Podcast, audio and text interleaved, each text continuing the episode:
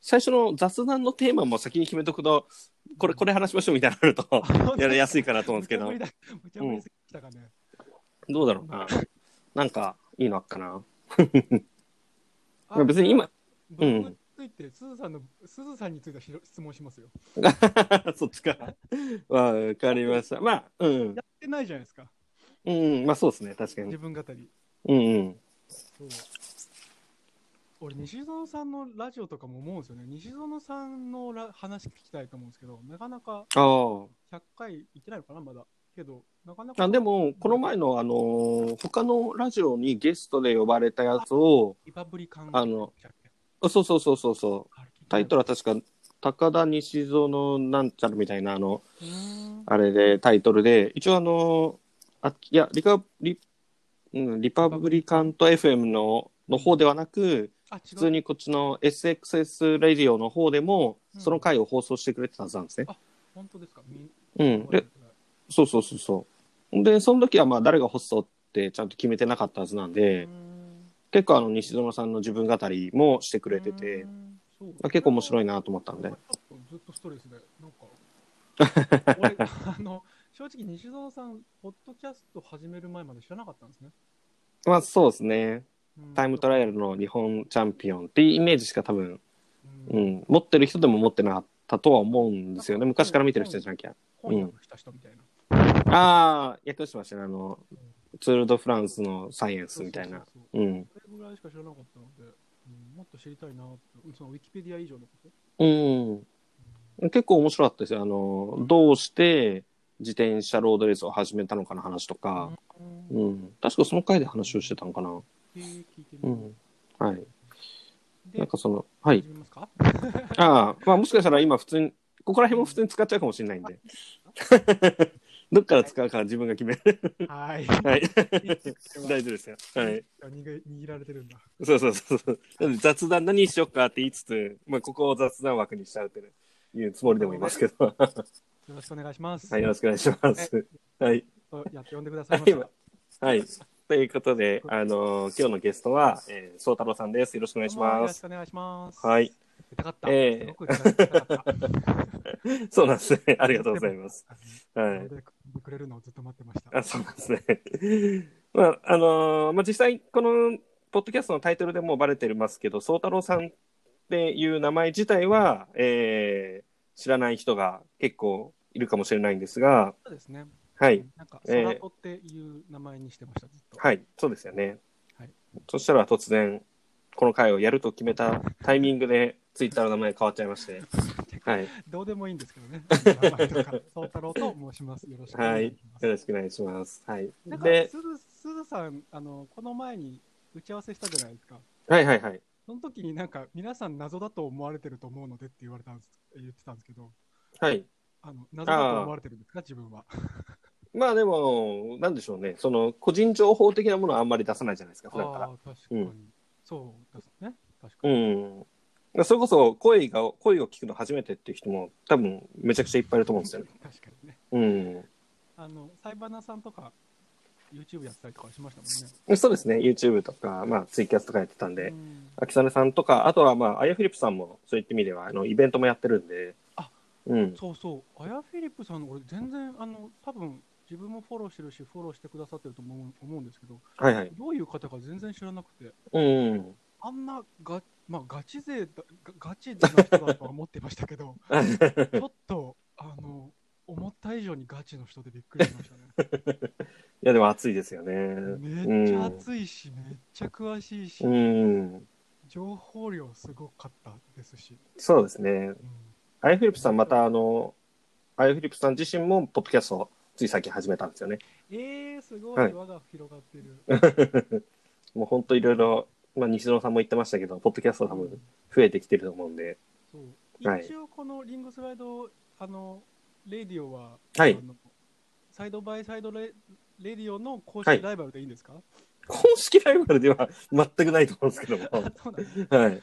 なんか対抗して始めたとかじゃないん ですか対抗ではないですね、間違いなく。はい。はい。ただまあ、うん。いろいろやってみたいなと思って。。うごめんん。なさいかぶっちゃった。あ、全然いいですよ。西園さんのところで、あのね、これ言及されてたじゃないですか。そうなんですよね。きあの、まあ、それも、アヤフィップさんに教えてもらって、あえ、マジでと思って行ったら、うんなんか突然あの、リングスライドレディオに殴られるって言わ れて、ね、あはれいめちゃくちゃ嬉しかった。うん、ああ、そうですね。ありがとうございます。本当にあの、サイドバイサイドを聞いてて、うん、うん、でやったーと思って。そうなんですよね。で、まあなんか、海外ロードレースに詳しい系番組みたいな扱いをされたんですが、いやいやいや、うんそのブログで詳しくない なんて。ですよでもその直後に撮ったロスモンさん回は、そんなにあの海外ロードレースの話を別あにー、まあしてないうん今回ももしかしたらそんなにがっつりとはやんないかもしれないですよね。もうやらやったとしてもず自分全然喋れなあ、い。いやいやいやあなるのほどねティッシュベノートがはい。いサンウェブに移籍したって俺昨日知りましたからね。や、でも結構いると思いますよ。あの、本当パリニースぐらいからみんなシーズン始めるレベルだと思うんで、あの、み観戦側も視聴者側も。ベノート移籍したんだと思って。そうそうそうそうサンウェブ結構意外ですよね。うん。そのぐらいあんまりそのこうなんていうんですかはいレースのあのレースはあんま詳しくないですうん。まあまあまあ、そんなもんだと思いますけどね。本当に、三大グランツール、えーしか見てないとか、あの、まあ J スポーツでやってるやつ、まあ自分も本当に、ちょっと前までは完全にそういうレベルでしたし、うんはい。ですねけ。ど一応ワールドツアーは全部見てますあ、はい。まあいろんな方法を駆使しながらってことですね。はいうん。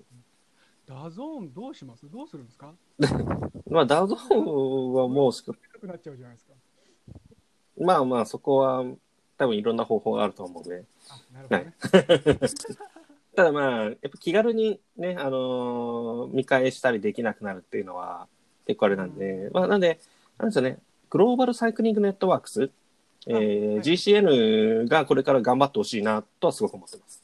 そうですね長めのなんかレビュー動画とか欲しいですよねうん。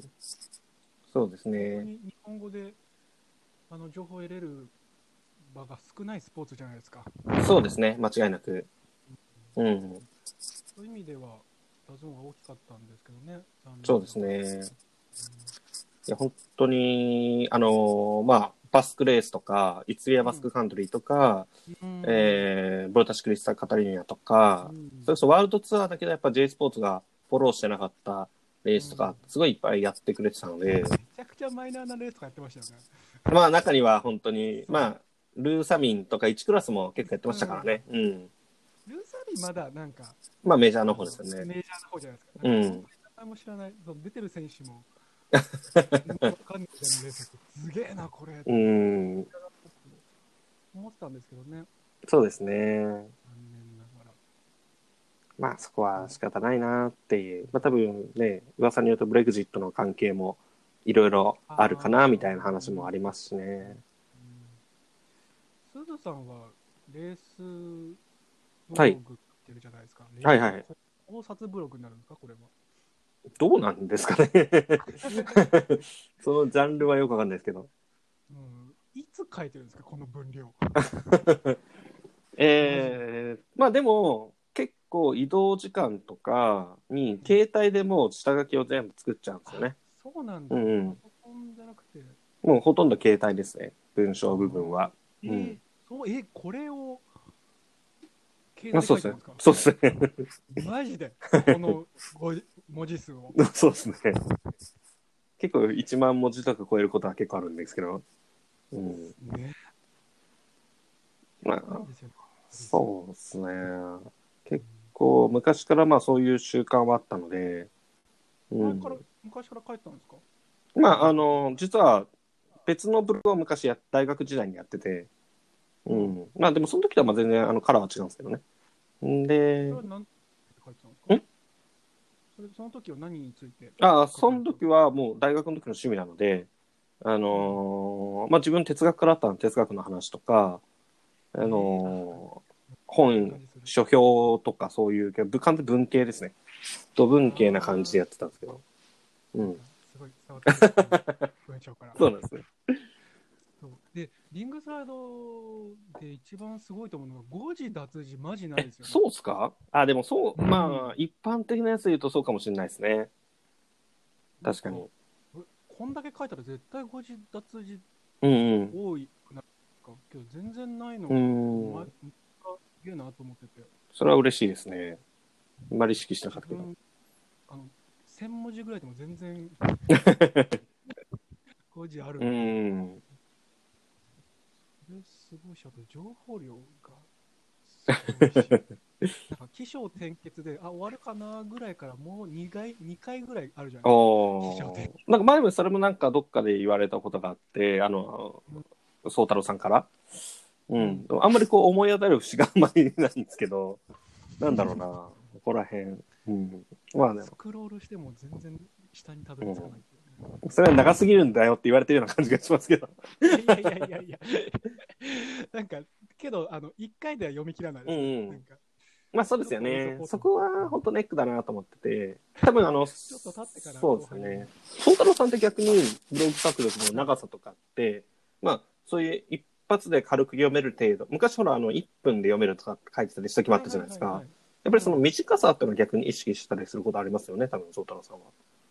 いなるべくストレスうがんうん。なくてね、なるべく短く書きたいけど、あんま短すぎると、なんなんてういうんか、うん満足感うんそうそうそうう。そう。っていうのもありますよこねれ。は別はしてるつもりですけうど、ん。あのうん、ストレスなく読んでもらいたいですね、最後うまで。んうんうん。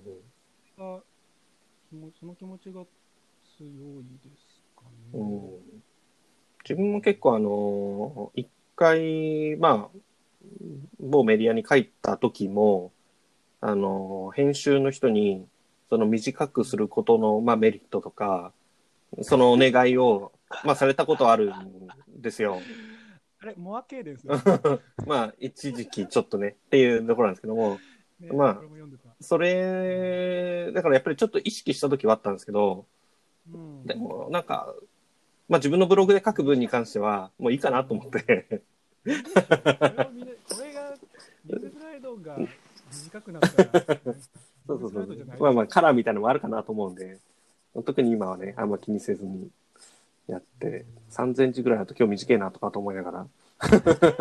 いやいやいやいや、俺3000字のブログなんて、もう書いてない人しかいないまあそう、まあまあそうなんでしょうねって感じですけどもね。うん。で、そんな、はい皆はさいん。には、皆さんにはぜひこれ、あの、なんだっけあのアルカンシェを取った、あの、トラックで、なんだっけ、あ出てこないはいはいはい。えっと、あの人の、まあ長いやつですね。うん藤原さんのそう、梶原さんですね。梶原由美さん。はい。うんあの人のブログを読んでほしいですね、皆さんには。か、かん梶原さんのブログ梶原の、はい。あの、書いた、すずさんのああ、はいはいはい書はいたい。ブログ。 3月1日のやつマでジすね。でな長 えから。胃に用いっぱいあるし。あそうですね。あの、いや、個人的には本当にモアケイレンスが、すごくやっぱこのトラッうんク情報いっぱいあるので、ぜひちょっと、まあ今回機会にもしよければ、みんなモアケイレンスいろいろ読んでもらえればいいんじゃないかなと思って、結構いいんよクオ。リティ高いですよね。うんあ、そう。なんかおしゃれだ、そうです。ね。うん。まあ今間違いなくトラックは注目されていくべき時期だと思うんで、オリンピックうもん。ね、あの近いのかな。まあやるか、 ガダンが怪しくなってきてますけどね。うん。なんならツールもやんのかっていう話。そうなんです。まあ、とりあえずジロ延期しちゃいましたからね。ねはい延期しちゃいましたね。あのいやー、どうなっちゃうかってところリでグすーがで。もやんのかな。うん。っていうところもね、さっき一回ちょっと実は話をしたんですけどね。 うんねこれただいまテイク2中でございます。ね、で、えー、テイク2になってみると、今度なんか自分の話が多くなってきちゃって、恐縮なんですが、はい、まあ、あのーまあ、今日き、あのーゲストで呼ばせていただいているのは宗太郎さんで、えーはい基本的にはあの、プレンティー・オブっていう、まあ、アームストロング、ランス・アームストロングの翻訳とかで、えー結構有名になって知ってる人も多いんじゃないかなっていう、そうですねまあ、ブログラの、はい。ンスランサムストロングポッドキャストとか、うんランサムストロングブログとかうでん検索していただくと、多分一番上に出るとう思います。ん。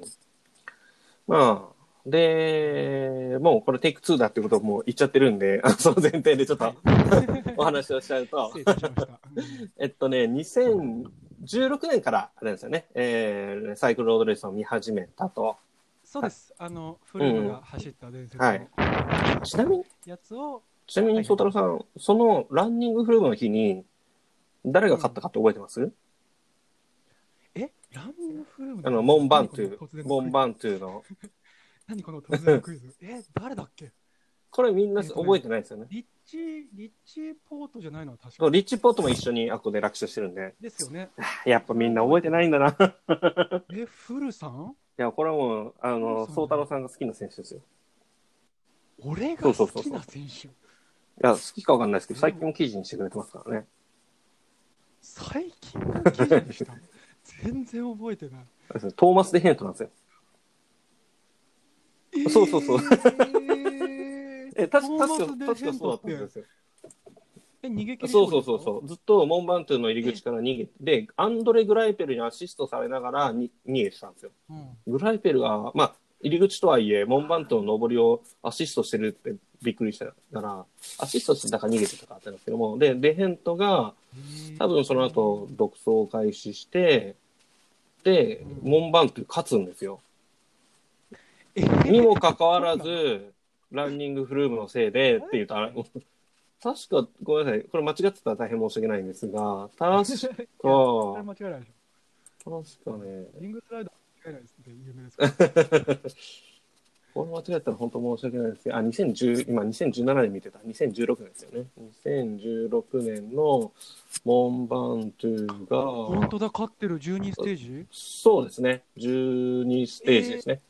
えーそうなんですよ。そう知らねこのランニングフルーム事件のせいで、このめちゃくちゃでっかい勝利を忘れられてるトーマス・ヘントさんなんですけども、え。へえ、面白い。まあ、ジローデイテレ総合3位の人ですからね。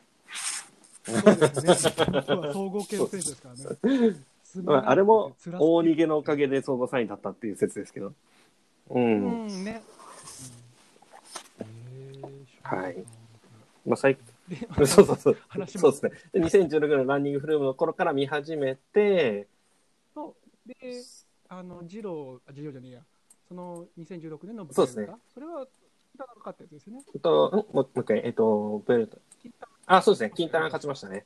はい。うんで、その時に、あの、第20ステージまで総合4位だったチャベスを、はいあの、オリカスコかな、うんうんその時は。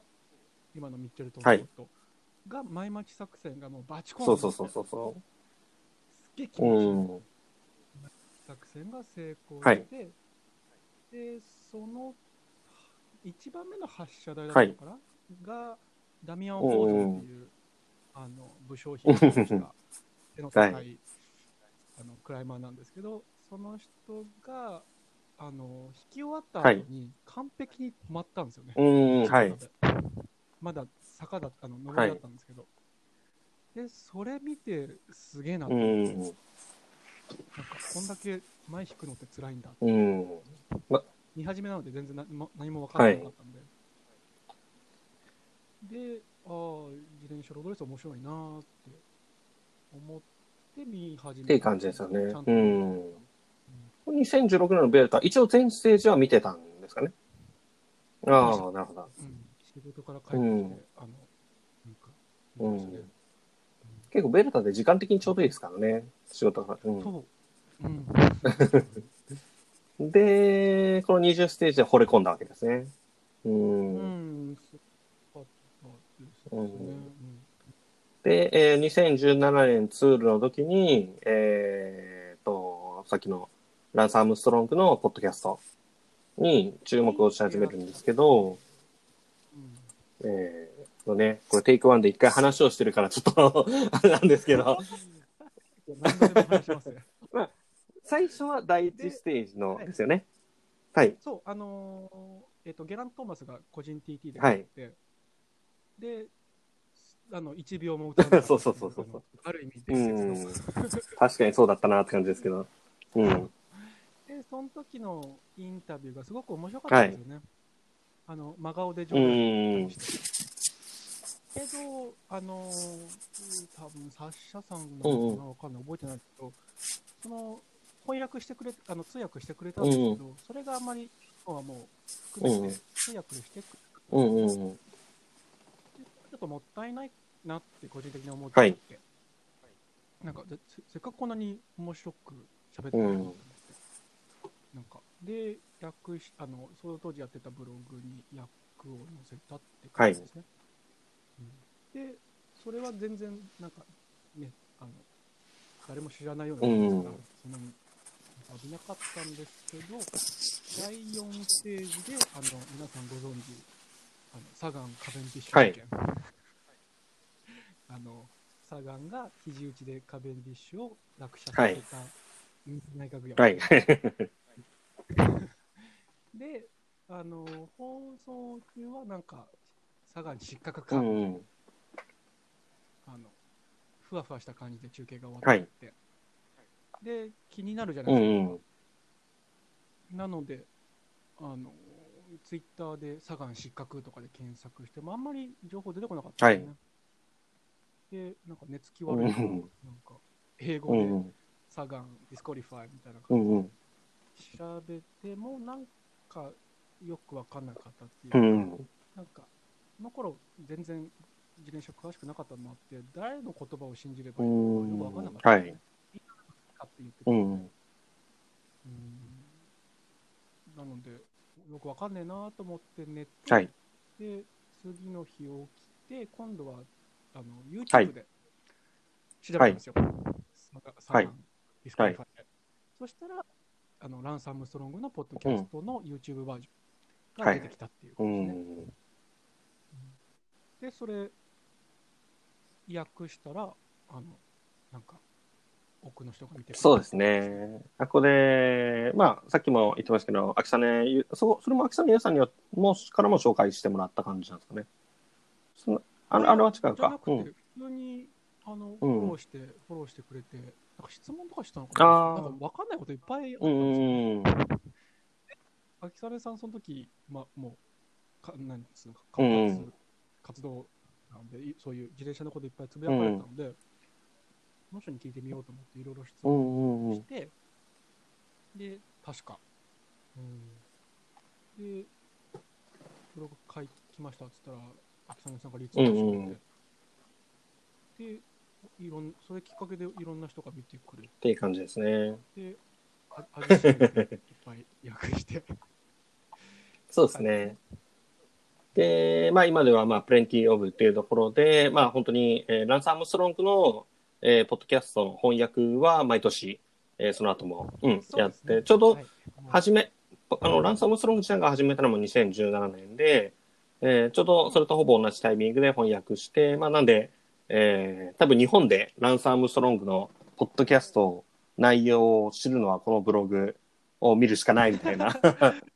そう一銭もお金もらってないですけど、なんか担当候補みたいな感じ で。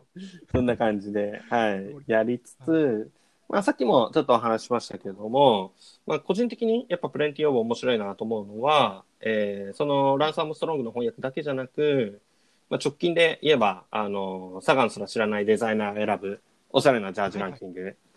はい。まあさっきはあの、パリ総合が多かったという噂の。よかったですね。 まあまあまあ、見返してみると、結構まあ、えーズバって言っちゃった。ズバっていうか、その、だって、だって、本気で選んでないもんっていう。まあそうですね。 はい。っていう、ただやっぱりこれも結構毎年やってますもんね。このジャやってーますね。ジ評価みたいなのも。同じ人にやってもらってるんやでっすてか、まちなみにす。し、はい、毎回同じ女性、何も知さらないすがに詳しくなってきてるとか、そういうこと全くないですね。は。内容は興味持た ないんだ1。ミリも、そう、1ミリも興味を示してないです ね。なるほど。えーこれもジャージもやってるんですけど、自分個人的に好きなのが、今ちょっとね、あのいろいろリンクが、写真のリンクが消えちゃったりしたんですけど、あの毎年10月にスイートのツール・ド・フランスのコースプロプはレいはいゼはいンテーシ。ョンがああ、あったんですそよれのコースな話ではな彼のく、壇上に上がる選手の、 はい。あれがね、個人的に確かにそうですね。あれも割と楽しみに好きなんですよ。見させてもらってます。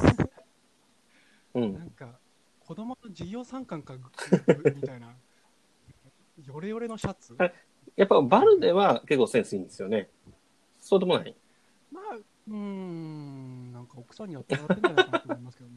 あみんな、これマジで、なんか、こチームの候補何してんのって思っちゃうんですけどね。だって世界中に発信まあまあ、そうですよ。ね。フルーム、それでいいのっていえ、う。フームなんか自分のツイッターのアイコンも謎にしてたりとか、わざとやってる説ありますけどね。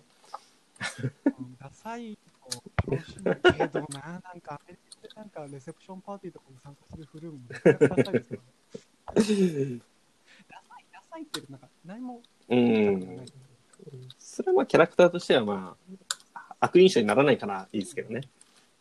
まあね、そういう、あ別にね、あの、そんなキャラですもんね。キャラキャラあ、でもクリス・プルームあれだな。ツイッターのアイコン変えちゃったな。前のあ、一個、そうそうそうそう前のやつですよね謎のポーズしてあるのやスつ。トールを、ストそーうそうそうルをなびかせてるやつ ね。ねめちゃくちゃ面白かったな。ちょっとおっちゃうんですよね。うんで、うん、そうなんですよ。だから、自分、あの、まあ、もちろんレース大好きですし、自転車ロードレース大好きですし、自分自身も、あの、ロードバイク乗りますけど、あの、うん、ちょっと、えー言葉を言わなかったんですけど、 なんて言えばいいのかなダサいん そうです。ね。いいと思います。はい。ロード。ね打ち合わせの時よりも温当な表現になったのでよかったです。あ本当ですか。 あの、うち はそうクソをつけてましたもんね。はい。そう。自分ずっとあの自転車、ロードバイク乗る前はピストンバイク乗ってて、で前回のあのゲスボトスボスさん。は本当にはいボスモンさんも乗ってたね、言言ってらっしゃいましあの言ってらっしゃいましたけど、あのストレートっぽい、なんていうんだろうう、んメうんうんッセージだったというか、シーだってで、そういう人たちってくくったらあれですけど、あのロードバイクってダサいよねっていう、なんていうのか、うがあっん。て、で自分もずっと思っててでロードレース見るようになってあのロードバイクに乗ることはないんだろうなって思いながら見てでレース見たらそのトップ選手たちも出さなんか、まあ、ね、サイクルジャージというか、あの、ウェア自体は、やっぱり、普通の街中で、やっぱりやるものでもないでしょうし、うんダサいっていうかなんか開発うが少ないん、なるほど。なんかう期待しんて。るっていう印象だったんですよねなんか、打ち合わせで言ってたのが、その、2000年くらいのプレミアムリーグもそんな感じだったって話ですよね。はい。ああそうですね、もともと自分あの、えーうんうんサッカーファンで十何年ぐらいあの、ロンドンのアーセナルっていうチームがあるんですけど、そこのはい。ファンで、でそこも昔すごはいいはいダはいサかったんですよ。だなんかプレミアリーグ全体ダサかったんですよ。けどあの、ベッカムとかが現れた2003年ぐらい、そうですね。求心人物に始めた、3年ぐらいで一気にブラッシュアップしたんですよねう。あの代表のユニフォームからで各プレミアリーグのチームのはいジャージとか、候補の方とか見せ方とかもすごく一気にあの洗練されてたあんの、ですベッ、ベッカムフィーバーもその流れの一環だったってことなんですかね。すごい。えーっと自分ちょっとね、なんか詳しい人がいたらもう違うあ の認識が多分違うかもしれないんですけど、あのベッカムがうんう2003ん年かな、にレアルマドリーはいドはいスペインに行くんですね。でベッカムがスペインに行ってから、なんかおしゃれになったってイメージですうね。ん、なるほど。から2006年ぐらいにかけてすごくプレミアリーグが変わったう感じがしてて、ん。でその過程が今うんうロんードレースでおのまた同じようなことが起こってるなるほどまあ、その過渡期に今あるってことですよね。 2016年の自転車のレースが下がってたんですね。 で、だいぶ2020年って、おしゃれとは言わないですけど、あの、すごいデザインにも力入れてるのかって思うんですよね、まあ、ラファが入ってきたりとか、まあ、ラファはまあ豆から関わってたにしても、ワールドツアーで、うんあの出てきたりとか、うん。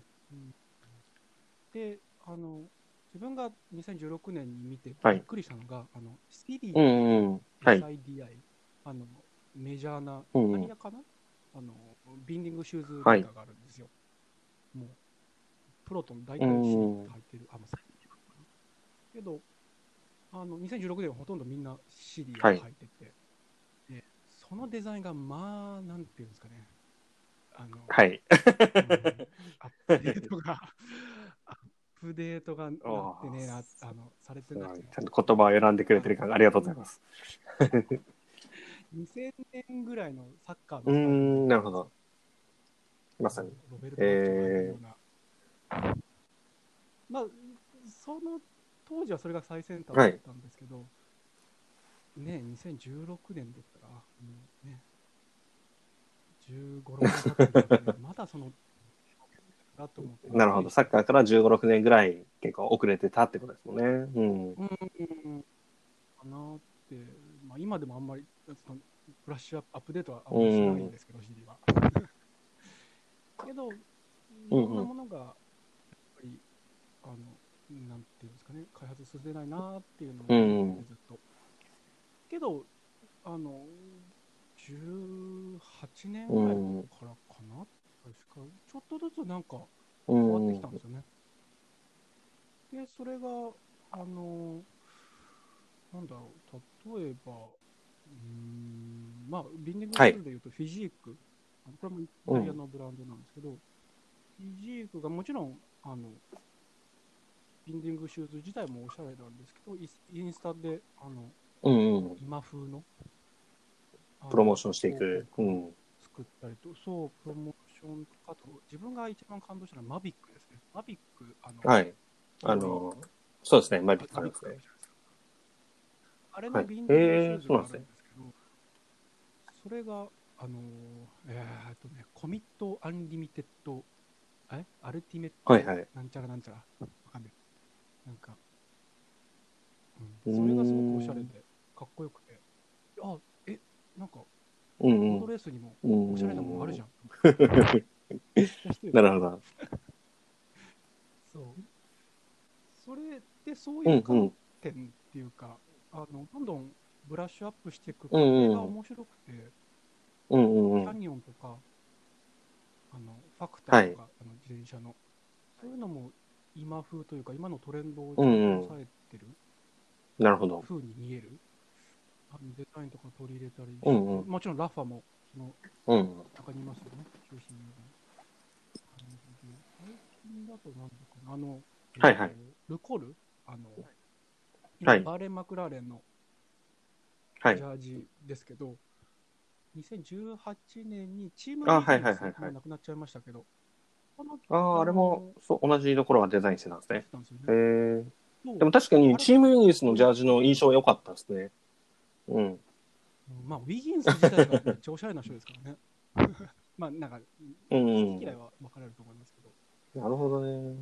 だから、あダサいと思ってるのは、うみんんながいいて、まあ、ラファもそういううんうん。っていうのかなわかんないですけど、それをなんとか変えようっていう取り組み収集いっぱいあるんだなと思って、で、そういうのが目に,、はい目についたというか、あの注目してうんうってん。いうのが面白いです。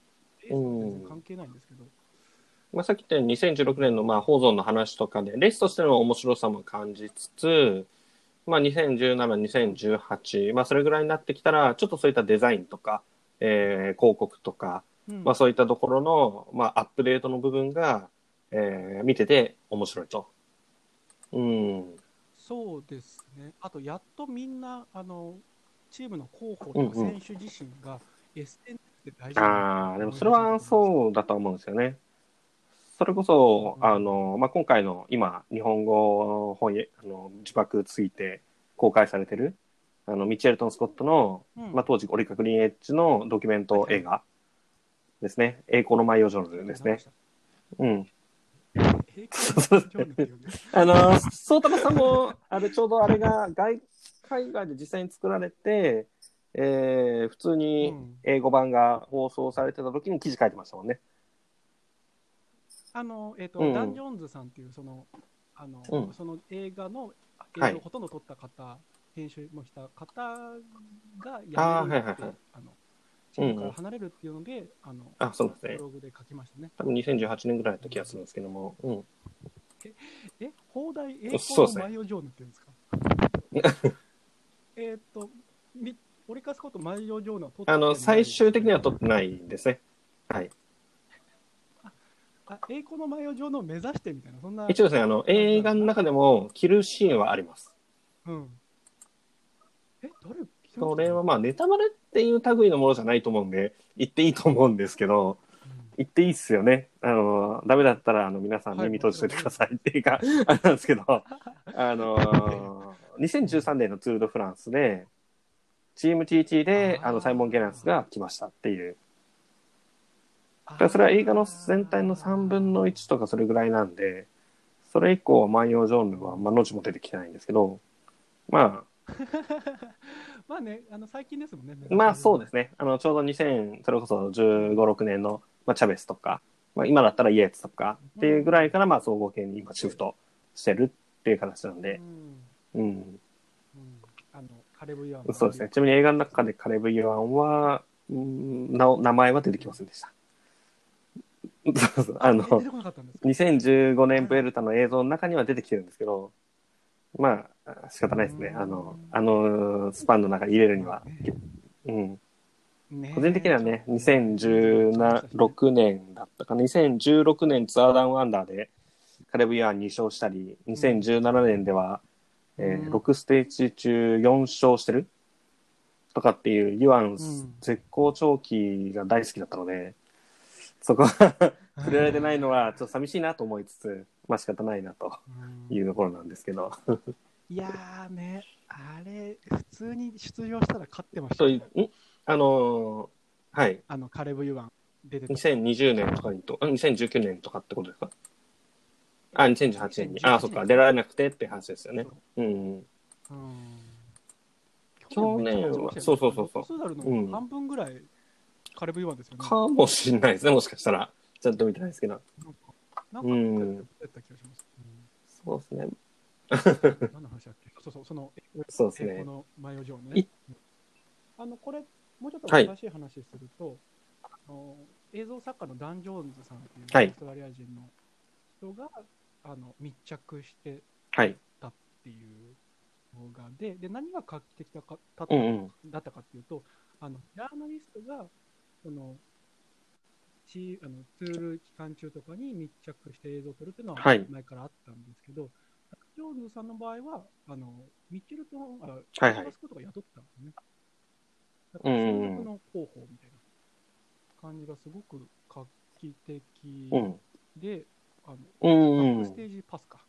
はい、で、それがすごくあの成功したというか、多く見られて、あのマシュヘマうのん。パリルーベとかは、う10万ーん再。生ぐらい、わかんないけど、それぐらい再生されてるぐらい。まあ、映画の中ではやっぱりバックステージパスの話っていうのはすごいいっぱい出てて。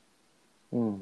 で、あれですよね、うんあのー、そうなんそ、宗です太郎さんのその2年前の記事でも、すごく印象的だったのが、あのー、どこでしたっけ今、キャノンデールのチームが、えっ、ー、と、あ、そえうっ、とガーミえっン、とそうか、当 時はうん、ガーミンスリップストリームだったのかなうん。まあ、スリップストリーム系のチームですね。が、えー、そういう、こう、ドキュメンタリー作った時に最後に、あの ーなんだっけ、そうそうそうあ、のーもう、お お あれなんて言ったの君たちと仕事しなくて良くなったって、せいせいするよみたいな感じのことで確か言ってましたよね。そそう うそうそうそうカメラそを止めてくれっつって。でなんか一番、なんか、ため、なんはか、いエンドロールが流れてて、 なんか、あの、エンドロールが流れて一番はい最後の言葉が、なんか、そうですよねみたいな。早くカう。うメラをんみ。たいな感じで終わるんですうよ。ん。っあれ面白かったね。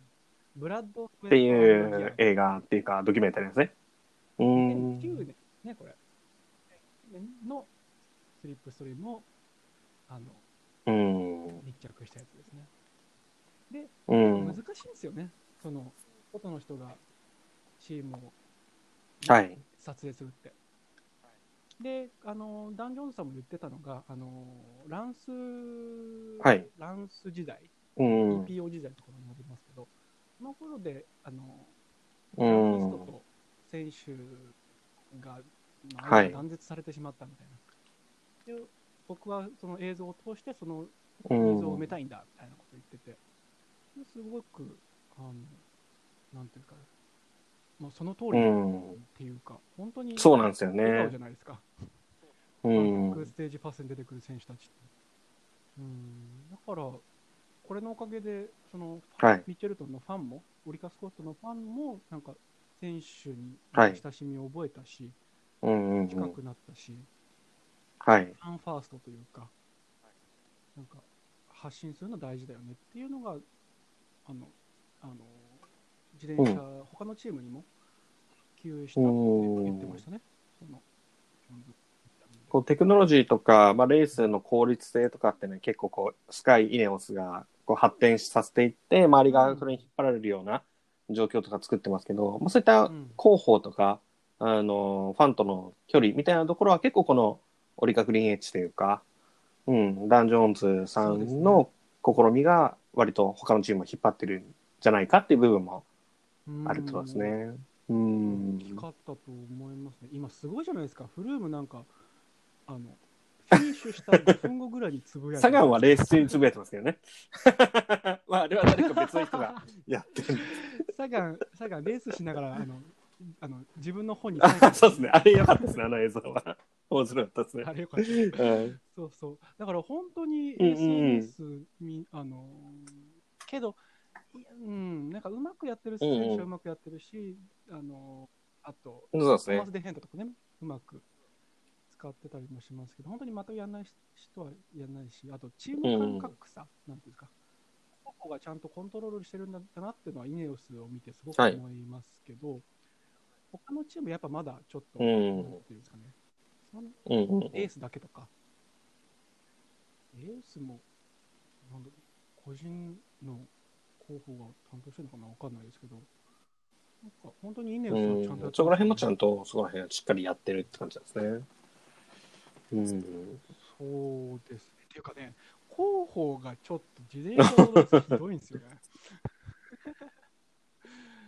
なんか、なんていうのあの、はいはいはいは他のプロい。スポーツと比べて、結構あの、うあのんうオフんィ。シャルコメント残さないとか、はやっいぱ。なんかドーピングではい自覚なありますとか、はい。怪我しちゃいましたとか、なんかそういうのって、オフィシャル、そはのいチームのウェブサイトで、ちゃんと流してうないチームんなるほど。多い気がするんですよ。だから大体ガゼッタ紙がうん最初に速報で伝えて、で、それをあの引用して各英語メディアとかが、自分は英語メディア中心なので、うんう英ん。語メディアが報じて、で、そのう後んうチームん。が報じるみたいな。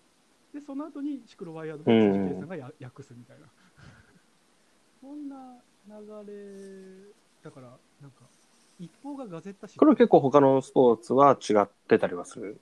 公式がスタートみたあいなの。、うんそうですね。とかチームが、あの、そういうメディアといい関係を結んでたりするので、だから出さないああ、なるほど、なるほ掴んどで。も出さないね。こちらが最初に出したいからとか言うんですけど、まあ、今はガゼッタ紙が独占というか、なんか、いろんな情報がガゼッタ紙からう伝えんら。れてるなっていうたまに飛ばしっていうかなんか怪しいのもありつつって感じですかね。うーん。あそうなんですね最へ近ー気がしますよね。前はなんか、やることないこといっぱい書いてる気がする。最近なんか、ああ、まあでもそうかもしれないですね。確かに。。うん。印象ですねあの、フルームのサルブうんタ。モール以降かなはい。そんな印象がありますね。うん。なんとか続きって感じでやっていきますそう、俺が、あの、音声的に問題がなければ、急になんか音声変わったなってならないですかまあ、なってもいいかもしれない。まあまあ、ちょっとなっちゃって、 あの、まあそこら辺 も、うん、いろいろ試行錯誤してますっていう感じでやっていけばいいかなと思うんでうん。さすがにテイク3ちょっと大変ですもんね。大変だ とは思うんで、ちょっとこのまんま、はい。よね。まあ、ここは、あの、テイク2と3の間は、テイク2とテイク3というか、さっきのやつとの間はちょっと明らかに断絶があるなって分かっちゃう感じになっちゃいますけど、まあ、それは仕方ないかなと思いますので、このままやっちゃおうかなとは思うんですが、あの、話か。そうですね。うんうん。あ、そう、前の、あの、そうか。あの、ミッチェルトン・スコットの話をしてたんですね。でそうそうそうそう。で、ダン・ジョーンズさんでしたっけえっと、そうですうね。ん、広報の話をしてて、まあ、ガゼッタの方でも、えーまあチ最ーム近はは、チーム候補の話か。うん。で、メディアとの関係みたいな感じの話ですね。うん。うん。で、まあちょっと続けますと。はいはい、お願いします。ダン・ジョーンズさんのそのバックステージパスっていうのが、まあ、あのー大大きく自転車ロードレース界の候補を変えたのかなと思う。うんうんうんうん自分はその前後、そのバックステージパスが、あのー現れる前を知らないので、ちうんうょっん。とわからないんですけれども、そはいの、バックステージパスが2017年かなに終わるんですよね。うん、みたいですね。ジョーンズさんがチームを離れちゃうんですよね。うん。うんで、それまとめたのが今回のオール・フォア・ワンなんですけど、うん。その後に2018年に現れたのがカチューシャ・アルペシー。うん。じ自分そこら辺全然知らなくて、そうなんですね。カチューシャの候補がカ、チューシャアルペシーが現れるっていうかおかしいんですけど、 まあまあまあまそれ自分もブログ書いたんですけど、あ。あカチューシャ・アルペシーの,、なあるほどの YouTube チャンネルがあって、うんはいはいはい。で、そこの映像がちょっとレベルが違ったんですよね。へえ、なるほど。それはプレンティオーブに記事があったんですね。うんうんかな。あ、もしもしもしもし、うんうん送りましたよあ、今リンクもらった。はいはい。で、これ何の動画かっていうと、ストラテビアンケうんうん。の動画で、はいはい。あの、ダン・ジョーンズさん、オリカ・スコットの動画って、どっちかっていうとファニーな感じなんですよ。うんうんうんまあ、もちろん、チームがオーストラリア人だし、はみいん。なハッピーな感じで、すごく、あの、なんていうんですかね、ジョークも多いし、うんうんなんか親しみやすいそうです感ねじ。だったんですけどカチューシャ一転して、まるであなんかあ、確かにかっこいいですね。 CM みたいな、うん、うん色。確かに。ダークで、うんうん。自分が思うこれ見て思ったのが、あの、ダニエル・クレイグの方の007。うん。のちょっとそれまでわかんないですけど。 あ、007でなんかちょっとジョークっぽいのも、なんかうん明るい感じもあったんですけど、ダニはエいはいル・クレイグって今の007のが始まってからすごいシリアスになったんですよ。へえ、なるほどそ。の色に、色味というか、うんに似てて、うん。うんで多分、ジョジョ・ハーパーっていう、うんあうん。の、人がいるんですね。フォトグラファーって。女性か多分女性だと思うんですけど、うんうん。あ、もしもしはい、もしもしあ。今、リンクを、リンクを送るときちょっと聞こえづらくなっちゃったな。なるほど。あ、リンクを、インスタのリンクを今送ったんですけど、はいはい。おー、なるほど、なるほど。あのーカチューシャの動画撮ったのはアレックス・ジョブキンっていうベルギー人なんですけうど、ん明うん。らかにこのジョジョさうんうんんの写真の色味に、ね、確かに似てますね。 2人が協力で、この人もあのカチューシャのあの専属カメラマンかなうーん、なるほど。で、うんなんか協力して作ったのかな、この動画とか。うんうんうん。うん、なんか、で、これがすごかったのが、はい他の、他のチームうのん、これの前じゃないですか、うんうん。一気にかっこいい動画を取り出した。うんうんうんうんうん。なるほど。あたまっていうか、明らかだったのが、うんえっと、イネオスですうね。んうん。イネオスもそれまで、どっちかっていうと、なんか、うん、なんか、統一感があんまなかったんですけど、はいこの、カチューシャの動画以降なのかなあの、すごい、アーティスティックというか、うんうん。そういう動画が増えてきて、うーん。再生回数増えてったんじゃないかな、イニオスも。うんうんうん。だからこれが、うん、なんか、エポックなことなのかな、その、あの、ダンジョーンズさんがやってた取り組みをはいはい受け継いだのが、なぜかい、あのカチューシャ。なるほどね。うん。すごく見ててうん面。白い変化でした。うんうんうんまあ、残念ながらチームは勝てなかったですし、その、イスそうですまあね。ラエルに吸収合併っていう形になっちゃったんですけど、この、この広報動画が果たした役割っていうのは大きいんじゃないかなとは、自分個人的に思いますね。なるほど。まあそういうところでやっぱりかっこよさっていうのが、まあアピールできる方向性が出てきてるわけですよね、結局。うんうそんうですね、なんか、人となりを表す系がダンジョンズさんが得意うんだうん。ったんですけど、カチューシャの場合は、ひたすらかっこようんさ、うんうん。自転車ってかっこいいんだよっていうのをあの伝える動画うで、んうん。いや本数もあんまり少なく、まあね、チームがあんな感じになっちゃいまうすけど、んあの本数は決して多くはないんですけうど、んうん。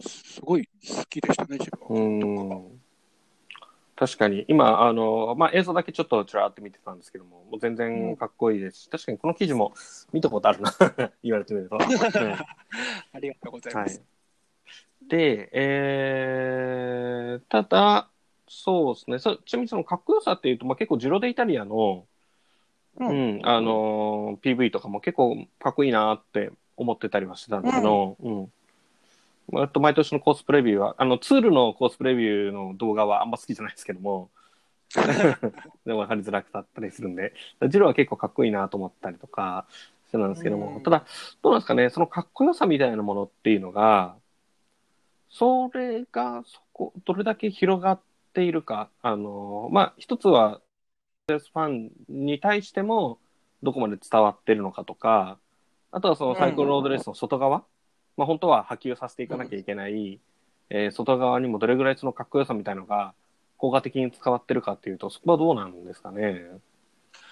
うーうんん正直あの、我々が思う自転車ロードレースと、うんあのヨーロッパ圏の人が思う自転車ロードレースって結構違うと自分は思ってて、うんうんうんで仕事柄ヨーロッパの方とたまに喋ったりするときに、うんあうのんもちろん自転車ロードレース好きなんだっていうことの話はするんですけど、うんうんあの人たちの感覚からすると、なんていうんですかね、日本の相撲みたいな。ああまあまあよく言われますよねなんか結構向こうで見てる人たちの年齢差高かったりとか、と、うんフルームは知ってるし、サガンも知ってるけど、うん、ちゃんと見たことはない。っていうか、あの、イギリス人とかは、うんうんうん自分たちの親世代がパブで見てるイメーうジ。んイギリス人はですね。そうですよねでもそれ結な構んかフランスとかベルギーもそういう、感じだよみたいな話はなんかまあちょくちょく聞く気はするんですよね。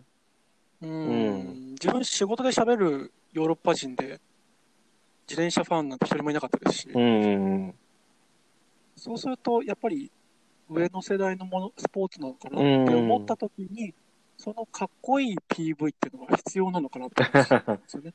そうですよねサッカーとかはまあ当然若手が若者がいっぱいハマってるからまた違うけど、自転車っていうのは、まあ、ある意味では、まあ、最初も話してたけどダサさみたいなものを、まうあん、必然だしっていうこと。うんうん逆になんか、そっちの方が求められてるの、別にダサさが求められてるわけじゃなくて、そのはいアップデートがあの求められていない。うん結構そういう面ってあるとは思うんですよね。やっぱりあのーひたすら200キロを超える距離とか、あのー6時間とか。そうそうそう、3週間にわたるステージレースのドラマとか、ラインレースとか、とか、うん。そういう文化が、明らかに効率が悪いとか、あの、明らかにこう、訴求力がないよと言われても、でもその伝統がものすごくえー魅力的だからっていうことで、うんまあ、保持されている部分あるし、好きな人たち、私も含めて、ロードレース好きな人たちってやっぱそこの部分を求めて、う。うんん、まああの西園さん流で言うと19世紀の小説的な部分っていうのを求めて、えー見てるっていうのはあると思うんですよね。うん、で、それ、そういうのって、実はそのね、国際化と食い合わせがすごく悪いじゃないですか。うだん、めちゃくちゃ悪いと思うんですよね。って国際化ってことはね、うん、若者に訴えかけるっていうことで、うん、うん。ほぼ同期なのかなあるいはまあアメリカ文化的なものにもフィットするようにする必要もありますね。そううん、そこがすごい、あの、自分は20、あと2000年代の、うん、あの、プレミアリーグ、うんイイングランドサッカーと非常に似てると思うんですよね。はいはい。で、その、自分がみサッカー見出した、プレミアリーグ見出した2000年とかって、はい。。あのサッイギリスのサッカーって広かったんですよ。なんかボール、ボンを前蹴って、うわーみたいな はいはい。ロングボール戦術、ロングボールしか戦術がないみたいな。えー、なるほど。 それはそれ面白そうだ。あの、なんか、レギュラーだらけっていうか、うんうん。運が大きいうんうん。高さがうん。正義だった。それも面白かったんですけど、うん。それをアップデートしたのが、うんうあん。のベンゲルってアーセナルのうんうん。監督がいるんですよ。はいはい。 20年ぐらい監督だったんですけど、うんうん。この方がパスサッカーを取り入れて、うーん、なるほど、なるほど。でサッカーを変えたんですね、イギリスのサッカーを。はい。その戦術だけじゃなくて、うんあのすごい保保守的だったんですよ、そのところのプレミアリーグって。うんうん。あの男のものみたいな。ああ、はいはいはいはいはい。で、選手たちもひどくて、なんかハンバーガーとポテトいっぱいとか、タバコも普通に吸ってましたし、うん選手選手たちは。で、そこを変えたんですね。うーん。なるほど。あ、フランス人だったんですか。そう、ベンゲルさん、フランス人でイギリスを変えるってすごい、イうん。うん。ギリス人としてまあ、そうですね。へなんかえ。食生活ちゃんとして音源作ったりとか、うん。まあ、今のアスリート当たり前のようなことなんですけうど、ん。それをどんどん変革していったんですよ。うん。あと、外国人選手をちゃんと扱った、なんつうの、人としては扱いはっいた。はいはい。なんか、それまでは人と人じゃなかったんですよ、うん外国人選手。それまで結構イギリス人ばっかだったみたいな感じなんですかそうですねうん、イギリス人しかなくてあと、うんあのコモンウェルス内、なんてあいうあ、はいはい。オーストラリアとか、あのークイーンのはい。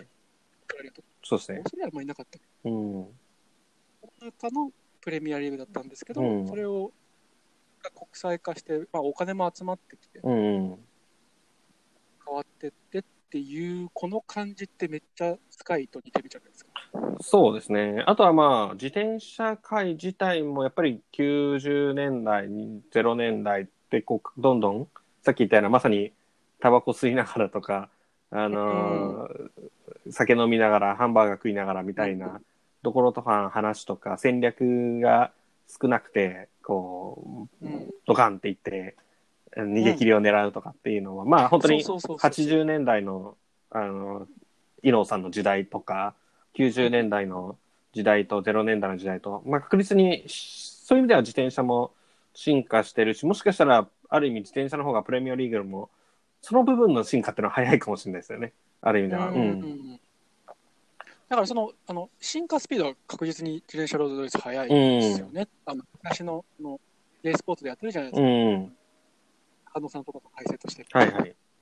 昔の80年代のそうですね。やってましたね。はい。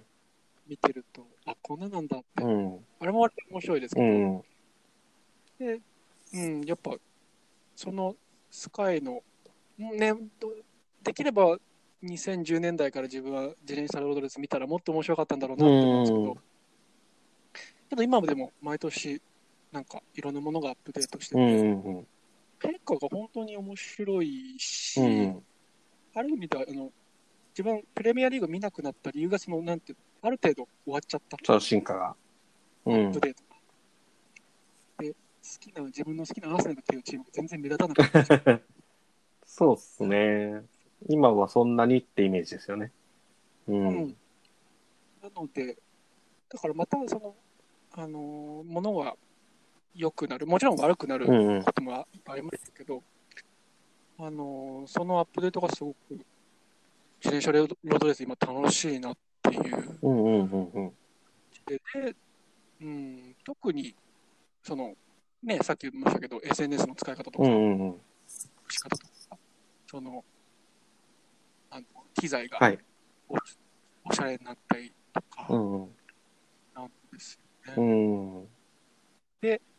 あのたまに自分は東京とか、はい都市部の大型自転車ショッうプんうん。行くんですけど、はい。あの店員さんがすごい格好してるんですよね。というと。 ななんて言うんです多分あの、うん、なんて言えばいいんだろう。すごい格好してる んですよ。それは、なんだろう、いい方向なのか、あんまり良くない方向なのかわかんないですけども。けど、そういうサイクリストもいっぱいいるし、うんけど、それが嫌だ、そういう格好したくないっていう人がいて、うん。そういう人に向けた商品も今は本当に一時期と比べて多くなったらしいんですよ。うん。うーん、なるほサイどク。リスト曰くうん。ラファをはじめ。うんうん。要はピチピチのサイクリングウェアに限らないみたいな、そういうイメージですかそう、T シャツで走りましょうっていうのも、あのいますし、ピチピチでもそのカラーリングとか、うんうん。あの設定された。うんでそれはここ数年だよっていう人もいて、うん。うーん、なるほど。まあでもそうかもしれないですよなんね。面白いというか、うん。そうまあ、もちろん、あのトッププロたちの、うん、うね、もうアップデートしてるんですけど、ん。そうですね。うんそういうのも見たりするのが自分は面白いですうね。ん。だ結構今そういうサイクルロードレースの中の、まあ、特にあのビジュアル的な部分あのウェアだったりとか広報だったりとかそういったところのアップデートが今すごく面白くて、えー、宗太郎さんも結構ハマってますと。うんで逆に、まあ、さっきあのアーセナルが目立たなくなったみたいに、まあ、今スカイがやってたりとかがあの、まあ、突出してる部分がみんな同じぐらいになってしまうと、まあ、戦略とかも含めて、うんそれはそれで多分あの面白くなくなってくるかもなっていうふうに宗太郎さんは感じてるってことですよね結構けどみんな逆ですよね。そうそうそう一般的にはそれ逆の話を結構みんなしてると思うんですよそう誰が勝つか分かんないのが楽しいんですそようそうそうそ多分ねうそう、うん、けど、まあ今ね、あの、ユンボが頑張ってるじゃないですか。いろいろ。そうなんですよねガジェットも含めてはいユンボがもそれう、それやっぱ見てるとうん面白いですよね。うんうんうんっていうか、スカイがすごすぎるんですよね。その、あの、戦術とか、その、なん徹底した管理とかのもあると思うんですけど、うん、その、なんて言うんだろう。うーん、なんか、まあバジェットがまず全然格が違うっていう前提からまず違うんでしょうね多分ちゃんとしてるなっていう、その、うんうん、モスコンみたいな選手もいますけど、うんうんちなみにこれ興味本位なんですけども、はいプレミアムリーグとかってそういうバジェットの格差ってやっぱでかいんですかえっと、あるんですけど、うプレミアリーグのおあの面白いところは、勝つと儲かるんですよね。あーなるほどなるほどその優勝すると、ちゃんとあの儲かる仕組みになってるので、でそれはスタジアムの観客動員数が増えるとかそういう点だけじゃなくてそういうことですね。ああーなるのほどユニフォームも売れるし、スあポはいンサはいはいーからのうんスポンサー料も増えますし、うんであと放映権料があのバカ高いので、うん要するに今まで放送してくれなかったところが、例えば、えっと、2016年シーズンかな、勝ったレスターっていう、うんうんそうですね誰も知らないようなチームだったのに、うんあのプレミアリーグ取ってからあのちゃんと運営がうまくいってうんそうですよね逆してないですけど、そういうことが可能なんでうんお金だから、自転車ロードレースって、そういうふうになってないじゃないですか。もう完全に今言った話の真逆ですもんね。放映権料はないし、うーグッズも自由に売れないし、えーなんだったかな。うん。だし、買ってもジャージ、稼げないし、 スタジアム収入ないし、うん。 A、A 層が、あの、ツールの主催者がはい。配布してないからだって言うんですけど、はい。そんな、これもブログで書いたことあるんですけど、うん A 層もさして儲かってね、うん。分配できるほど儲かってない。うん。しじゃあもう、どうすることもできないじゃんっていう。まあ、スタジアムスポーツじゃない以上、やっぱそこは大きな差が出ちゃうっていうのもあるんでしょうね。うん。そこら辺なんか、SX レ S レディオで、あの、なんだっけ、や、あの、ラファのうんうん。日本の社長の人、矢野さんだっけ矢野さん、はい。語ってましたよね。うん。そう、だから、などうすればいいんですかね、自転車ロードレ ースって。まあまあ何度もいろんな人にね、あの話される話題だとは思うんですけどね。ううんん。なんか、手がないし、あの、イネオスもバジェット増えたじゃないですか。はいはい増えたって言われてるじゃないはい。使いから、うんうん。イネオスも。うん。けど、あれって、要するにワンマンに戻っただけっていうか、うん。今まではスカイっていう会社、まあ、一応なんか内部でそう自で転す車ね。好きの人がうん。支えてたって報道がありましたけど、はい。一応そのチームあのスカイ衛星放送うんうん。の相違でスポンサーがしてたのに、イネオスってあのあ名前忘れちゃったあの人はい。背の高い人、イネオスの代表ってことですかうん、あのそううんうん。あの名前忘れちゃった名前自分もちょっと全然わかんないですけど。はい。うんあの人が気に入らなくなったらイネオスはなくなるわけでまあそうなんですよね。それとまあ古き良きうん。自転車ロードレースチームの感じに戻ったかなってうん。結局、そういう、なんだろう、パトロンみたいなものに支えられてる部分っていうのが、うんうん。まあ、バーレーンとかもそうですし、うんうん。どうしてもありますよね。うん、だから終わりの始まりっていうあのこのイネオスのにスポンサーが変わったことが終わりの始まりだよっていう上昇軍の終わりの始まりだよっていう書いてる、うん。あのジャーナリストもいましたし、うんうんうん。この辺も皆さんどう思ってるんですかねあのなんていうんですか中の人うん。まあねっていう、どうしようもない部分もありつつ、だからこそまあ、今のあるものを壊すっていう方向って結構難しいと思うんですよね。やっぱりいいところもいっぱい含んでる中で、単純に壊しましょうっていう話はなかなか難しいとは思ってて、うんだからこそ、なんかそこに付け加える形で、なんかこう、フックを持てるものをいろいろ模索していきながら出すしかないのかなとは思ってて、うんまあ、個人的にはだからハンマーシリーズとかは、まあ、ヨーロッパの方では全然受けてないって話もあるかもしれないんですけど、やっぱり成功してほしいなと思うし、うん。あれうまくいくんすかねハンマーシリーズ。誰が見てるんですかねあれうん。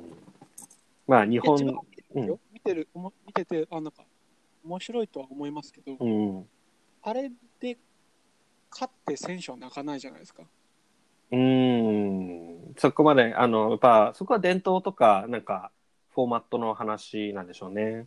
うん今のところどうしてもハンマーシリーズ、多くても1シーズン3回しかないですし、うん。まあ、こと来今年、2020年シーズンはかなりやばいですし、うん。うん。うん。勝って泣かないエースに、うん。どん、どういう価値があるのかなとは思っちゃうんですね。まあ、そこは仕方ないのかなと思うんですよね。そこは今言ったように伝統ができない限りは、そこもそこで、あのーそこまでの結果は求められないと思ってて、うん。それは多分ハンマーシリーズが10年継続してから、やっと、えー既存の、あの、ラインレースと肩を並べられる話なのかなと思うんですよね。即出る結果だけで比較すると、じゃあ、ハンマーシリーズ無意味だからやめようっていうのだと、意味ないのかなとは思ってるんですようね。ん。うん。なんか、うん。難しいっすよね。本当になんかふわふわした話でしうん。ラファの、あの、ロードマップの話とかょ。も、はいはい。すごく面白いと思うんですけど、うんまあ多分それはラファ自身も、もちろんすぐそういうドラスティックに変わるとは思ってないでしょうし、うん。そうあるべきだとも、どこまあ、それわかんないですけどね、うん。思ってないと思うんですよね。ただ、誰かしらやっぱその問題点を整理して、ある程度ドラスティックな、こう、ビジョンを出していかないと、いつまでもじゃあ今のままずるずると、こう縮小していくだけみたいなうん。うん。っていうのじゃいけないよねっていうところからああいうビジョンって出してると思うんですけど、うん。そうです。うん。なんか、いいことあんまないっすよ。いいことっていうか、まあ、未あ来んまり明るい話は結構この自転車ロードレースっていう分野にはそんな多くないとは思うんですよね。ね、うん。チームも毎日毎年なくなっちゃうし、そうそうそうそうそそうう。まあ、そんな中で、まあ個人的にはそういうスポーツに今ハマってるっていう自覚を持ちながら、まあ、その中で面白いあのエピソードとか、あのー話っていうのをまあ盛り上げていければいいなとは思ってはいるんで、うんなんかぜん暗くなっちゃっまあ、でもこういう話っていろんなところでされてますからねあまり、うんうんあのあえてする必要もないかなとは個人的には思ってはいるんですけども、うんはいうんやめましょ まあ、ただ、あのー全体的なね、今の話の流れとしては、やっぱり、はい翔太郎さんとしても、そのアップデートっていうところが、まあ、あの、かつて、プレミアリーグで行われてたように、今、えー自転車ロードレースの中でも進んでると。今、まさに進んでる最中で、う。そう。まあ、ほらその一一つの形が靴だったりとかね、うん。うん、候補だったり。。なんか、本当うにん細かいところですけど、うん。あの、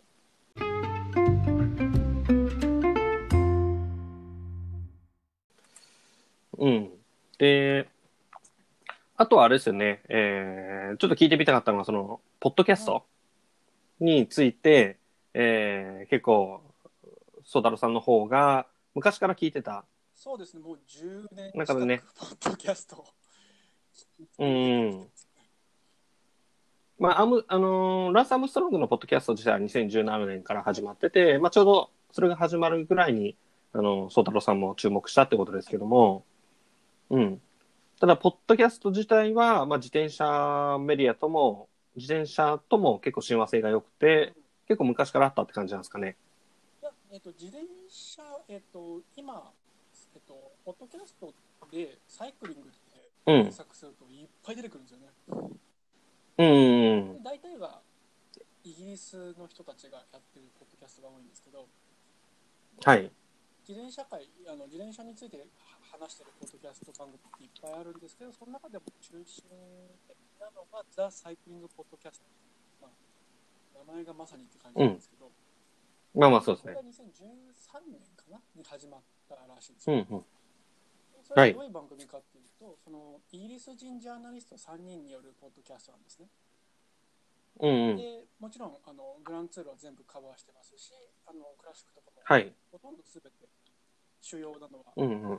カバーしてて、あと女子、はえいっ。と、サイクリングうん、うん女子も。うん、とかがあって、それで女子レースもカバーしてて、うん、うん。的に活動してる。うーん。じゃあもう本当にサイクルをそう、そうざらいするメディアのポッドキャスト版っていう感じそうですねロードレースあるんですねほ。とんどうーん。 シクロクロスもちょっとたまにあるかなぐらい。すごいな。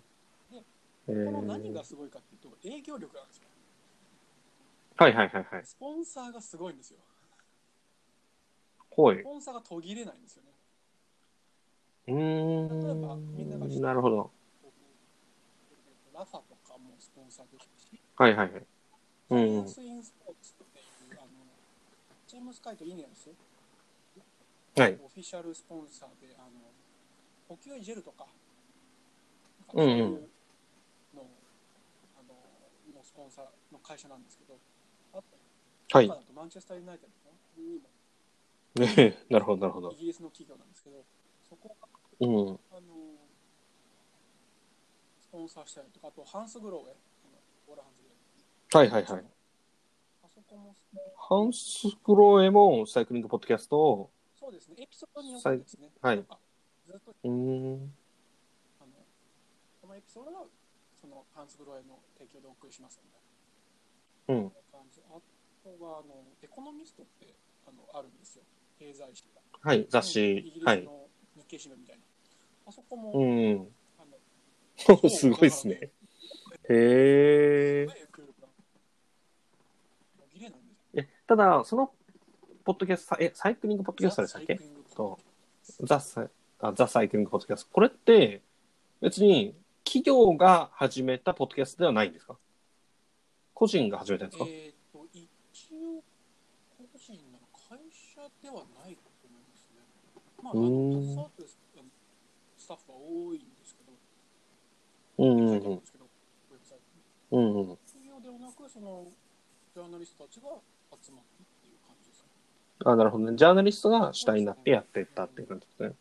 うん。それでスポンサーが途切れずにっていうのは面白いですね。すごいうん自分はもうこのポッドキャストは大好きでずっと聞いてて、うん。今もずっと聞いてるうん、なるほそれどを。聞くためにレースを見るみたいな。そん な、なるほど、なるほど。あの、ツールとかだったら、そう聞いちゃうんですけど、うそれんが終わった後になんかサイクリングポッドキャストをもう聞きなうん。そんなから単純に情報を流してるだけじゃなくて、普通に話として面白いってことですよね。面白い親父ギャグはすごくつまんないですけど。あ、そうっすおじさか。ん三人とかなるほど。イインイギリス人ジョークがあるわけですね。はい。下ネタばっかっぽいイメージあんな。イギリス人ジョークってわかんないけど。聞いてると、そんな ことないな。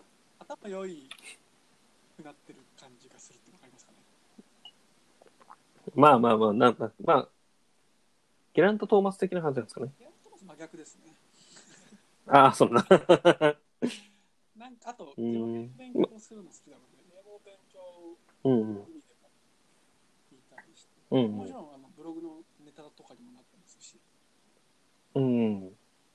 ああ、そうか。ブログでも結構使ってるわけですね。そうですね。ここでニュースとか、うんうんうん。後で調べて、あ、こんなのあったんだ、ブログにしようとかもたまにしてます。なるほこどれ。がまあ、う英語ん。のあのサイクリングポッドキャストの中では一番王道といううんうん他にいる感じで、で、他うにも、ん。うんあの、英語のサイクリングメディアが、ポッドキャストを出してて、例えば、あの、鈴木さんもご存知、サイクリングニュースとか、はい。 サイクリングウィークリーサイクリングはいウィークリー最近なんか YouTube ばっかであんまりポッドキャストやってないんですけど、あ、そうなんですね。あとはサイクリングティップス。これオーストラリアうんうなんん。ですね。はい。はなんか、もう結構、あの強いというか、力入れて、うんうこんの。前、あの、ジョナサン・ボーターズ、あの、はいはいはいはい。 GM うをん日本ではなんいか話すみたいな時に、なんかドーピングの話になって、はい。これもめちゃくちゃ面白かったですね。なんかうーん。ドーピングの検査の方法、詳しくみたはいいな。はいはい。うんめっ。ちゃ詳しいじゃん。確かに面白そうですよね。もうう面白いんし。あのテック系も強いですね。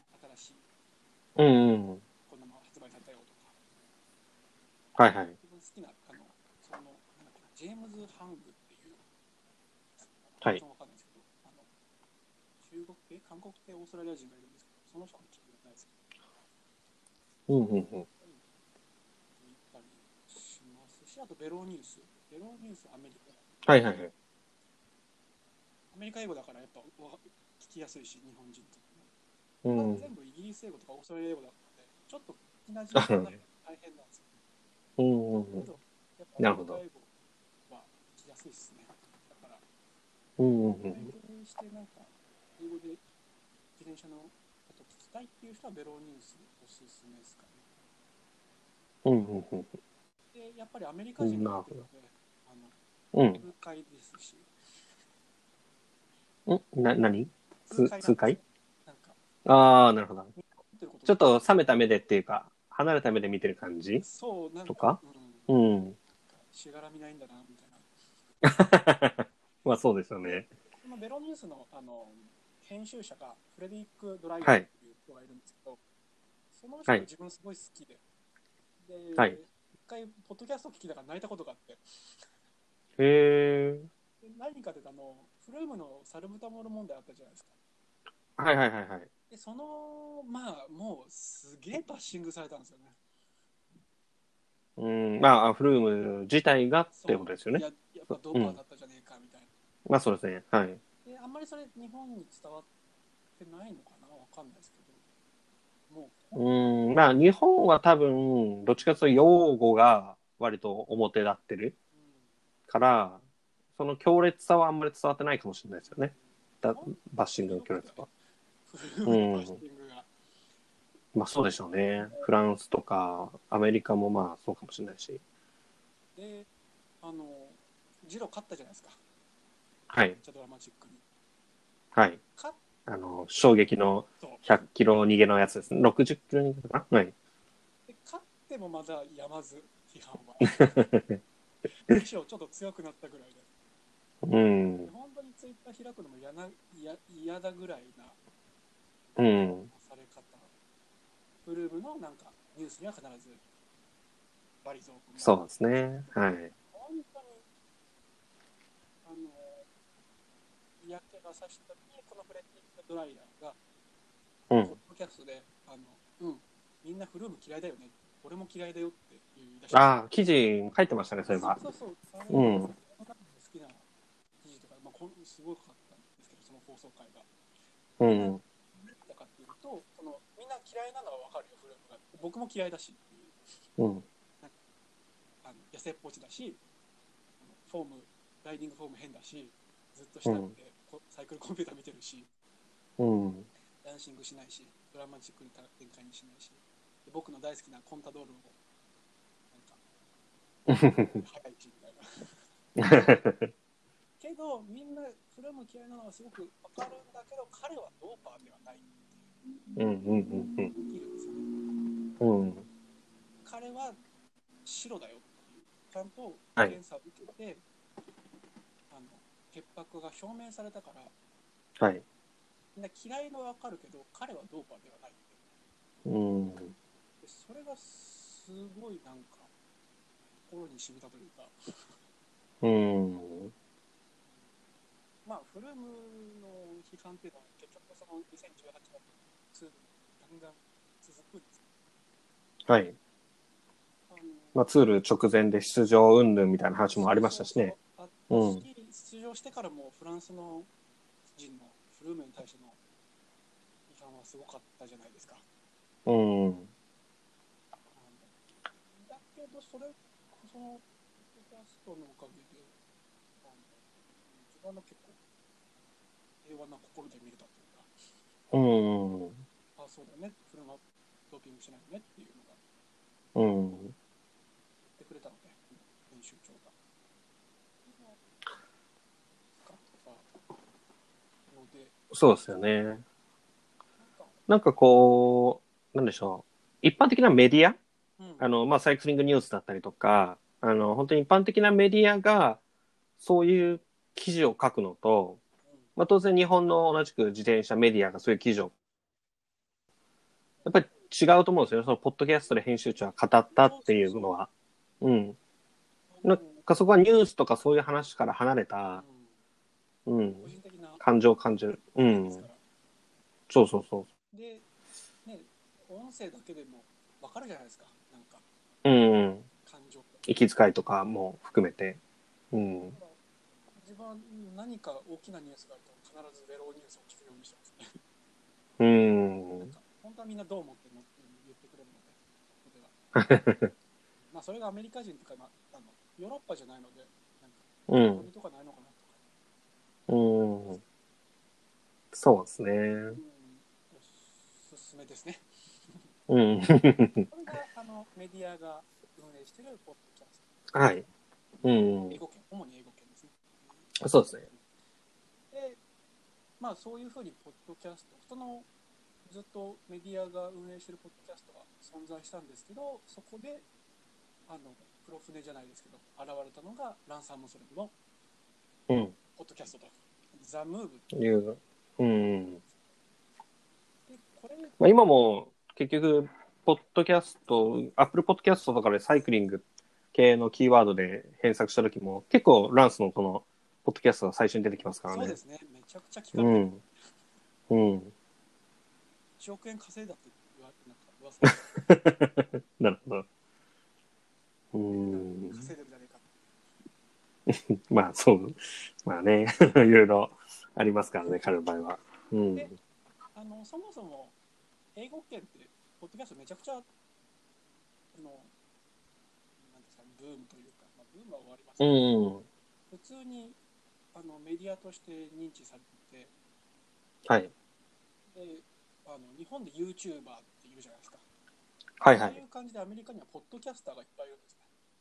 うん。ポッドキャストそれこそ YouTube よりも、うーそこら辺は、うん人気っていうか高いものあるんですかね、ポそッうドキャでスすトね。はなん。か知的な番組が多いから。ああ、なるほど、そういうことですね。うん。だからビジネスになりやすいというのもあるんでしょううけど、ん、うん、だうかんら。それも受けて、あのランスが始めたっていうのもあると思います。金になるぞっていう、計算して。で最初からクオリティめちゃくちゃ高かったですから。ああ、ランスのやつは。うん、うん。で、あの、ランスのポッドキャストが何がすごかったかっていうと、やっぱり7連覇してるわけじゃないですか、まあ、幻そうですねけど だから説得力があるんですよねうんうん。ジャーナリストが語るときはその選手の言葉を引用したりとかをしなきゃいけないんですけどはい。確かに説得力を増すためにね言えないんですよねうん。 あそうあいつは絶対いいよくは思ってないみたいなうフリップは絶対ランドが嫌いだみたいなん。好きなわけがないみたいな言い切れるから説得力があるし何より面白いし、うん。で、それもなんか一つのアップデートというか、うん。で、その後に、次の年かな、2018年に始まったのが、ブラッドリー・ウィギンス賞、ブラッドリー・ザ・ああ、はいはいはいはい。あのユーロスポーツ、イギリスのジェスうん。が運営しているゆあのブラッドリー・ウィギンスのあのポッドキャストが始まったんですね。はいはいはい。それも面白くて、結構。うん。で何が面白いかっていうとあのウィギンスそんなふチームスカイ詳しくないなるほど。あのあんまりスカイのこと語らないんですよねああ、そうなんですね。まあでも、語りづらいっていうのもあるのかなっていう感じですかね。どうなんだろう。どっちかは、うん俺自分は最初語りづらいあのチームウィギンズピナレオスポンサーだからはい。結びつきも強くて語りづらいのかなって最初は自分も思ってたんですけどうん。去年聞い去年もやっててはい はい。聞いててんなんかあんまこの人知らないんじゃないかって思い出し たんですそうなんですね。要するえに、ー、が優勝した2012年、はいはいはい。引退したの13年でしたっけ ?13 年いや、引退自体は2015年のパリルーベとかだと思うんですね。そうかそうかそうはい。か。だけど、要するに、もう、ほそうですね。ツールチームには入ってなかったわけじゃないですか。そうですね。フルームに完全に取られた感じで。うんうん。うん。だから、あんま知らない知らないんじゃないかなとかうん 思ってぐらい、言動をたまにポロッとするんですよね。うんうんうん。メインストリームにはいなかったかもしれない的な。うん。うん。そんな感じの話をしてるわけですね。うん。それもすごく面白くて、あの、まあ、TT の元世界チャンプですから、うんそういうあの細かい話も。うん。けどじゃあ、スカイに入る前の話とかも結構多いイメージなんですかね。あのーポッドキャストではあまりしないですかね。うん、うん、うん、うん。本当にレビューしかしないかな。あそうなんですねクラフトスの放送内ではいっぱいそういう話してるのかもしれないです。うん。ザコザの話ですよね。なるほど。それがで、あとはう、んそうですよね。うん。どうぞあ、いや、多分、この話の流れで多分出てくると思うんですけども、多分今、割とそういう意味で、自転車ファンの中で注目されてるのがゲラント・トーマスの。そういうことです。ではい。ランスもウィギンズも引退選手じゃないですか。そうですね、はい。で、現役選手が現役、なんか現役選手が喋るポッドキャストっていうのが、あの、2010? 去年か。ん去年のどう、どうなんですかね、2019年9。月うん、う9ん、月ぐらいに始まった、あの、ゲラント・トーマスとルーク・ローのワット・カーリングっていうポッうん。うん。ドキャストですね。で、あの、選手と、現役選手と現役選手が喋るっていうのは、前からあって、例えば、はいはいどっか、ビッグどっか、うん、はい、はい、はい。の人がじゅ2016年ぐらいから、あのライフ・イン・ザ・ペレトン、プロトンっていううん、うん、うん。ポッドキャストやってたりとかしたんですけど、はい。まあちょっと知名度の差がね、あったりして、あとね、ミッチェル・ドッカーのポッドキャスト、あんまり自分は面白くなくて、へなぜかっていうと、あのミッチェル・ドッカーが頭良すぎるんですよね。え、へえ、なるほど、なるほど。頭良すぎる、うん、なんか真面目だし、うん、うんうん。明らかにジャーナリストなんですよ、もはや。 なるほどね。走るジャーナリストみたいな。うん、うん。だから、インタビュー受ける側がちょっとかしこまっちゃったりするんですよ。うーん、なるほど。ミッチェル・ドッカーのやつも、例えば現役選手とかをゲストに呼んだりしてやったりしてる、はい。ああ、そうなんですね。ね。うんあの。僕がさっきだとおー前からいろんなな選手呼んで、チームメイトとか、チームメイトう以外ん。監督とかも呼んでたかなうんうんやっぱり真面目になっちゃうんですよね。うん。うん。あんまりジャーナリストやってるのと差別化がないみたいなっていうか、感じにはなる。うん。ジャーナリストじゃんっていう。なるほど、なるほど。ジャーナリストじゃん。うん。だから、うん、なんかど、みんな、ミケルどっかのポッドキャストでは、どこかで聞いたことあるしことぐらいしかあのしか言わないんですよね。うん。であの例えばあのこの前あのなんだっけ TBS かなあの荒はい城選手が特集されてたじゃないですか、はいはいはい。で正直あそこで荒城選手が語ることって我々ファンは全部聞いたことあるじゃないですか、まあそうですよね。どうしても。そんな感じでやっぱ選手ってもう何回もあのインタビュー受けてるからうん。同じような感じになるじゃないですかやっぱああ、なるほど。つまり、ミッチェル・ドッカーがゲストで呼んだ選手たちも、やっぱり普通のインタビューでこ聞かれてることに対する答えと同じような答えが返ってきちゃう。ううんん。どっかが真面目だからそうなんですよね。 いつもの感じに選手たちもなっちゃうっていう感じなんですね。だからあまり、うん、そんなインパクトがなかったんですけど、自分個人的にめちゃくちゃ面白かったのが、そのさっき言ったザ・サイクリング・ポッドキャスト内で、うん。アダム・ブライスっていう選手がはいはいはいはい。やったシリーズがあるんですよ。うんうん。え、アダム・ブライスが DJ をやったんですかアダム・ブライスがそう、あのホストでいろんな選手に、うーん。はいはい。それがめちゃくちゃ面白くて。うーん。で、アダム・ブライスって去年で、こ去年のシーズンで引退しちゃった選手で、あのはい。ねロッド・スダルに来て、そうですね。宗太郎さんも結構注目してましたよね。ああ、好きなんですよ。うん。 あで、今ユー、ユーロスポーツでビジネスと一緒に解説さあ、そうなんですね。うーん。れてで、えーっ、と、もともと BMC、あの、ロットスダルからキャリア始めて BMC だな。で、はい。クビになって、うん。あのアクアブルースポーツ、はいはい。僕の大好きなスポーツのチームなんですけど、うん。だったんですけど、そこでエースで、そこがなくなって、ロットスダルで広がれて、はい。 1年間走って引退っていう。うん。ですけど、でその選手が、まあ、去年の頭ぐらいかな、はい。いろんな選手に、おロトスダルの選手中心に、カレブ・ユーガンとか、うん。デヘントとか、うインんタ。ビューしたのがあったんですけど、それがなぜ面白かったというかというと、あのすごいアダム・ブライス、チャラいんですね、うん。なるほど。マジで、言ってるところが真逆みたいな。と選あのインタビューされてる選手は、なんか、インタビューというよりも雑談になるんですよね。うん。だから、ザックバランに本音を語るんですよ。はいはいはいはい。それが衝撃的で自分にとって、うん。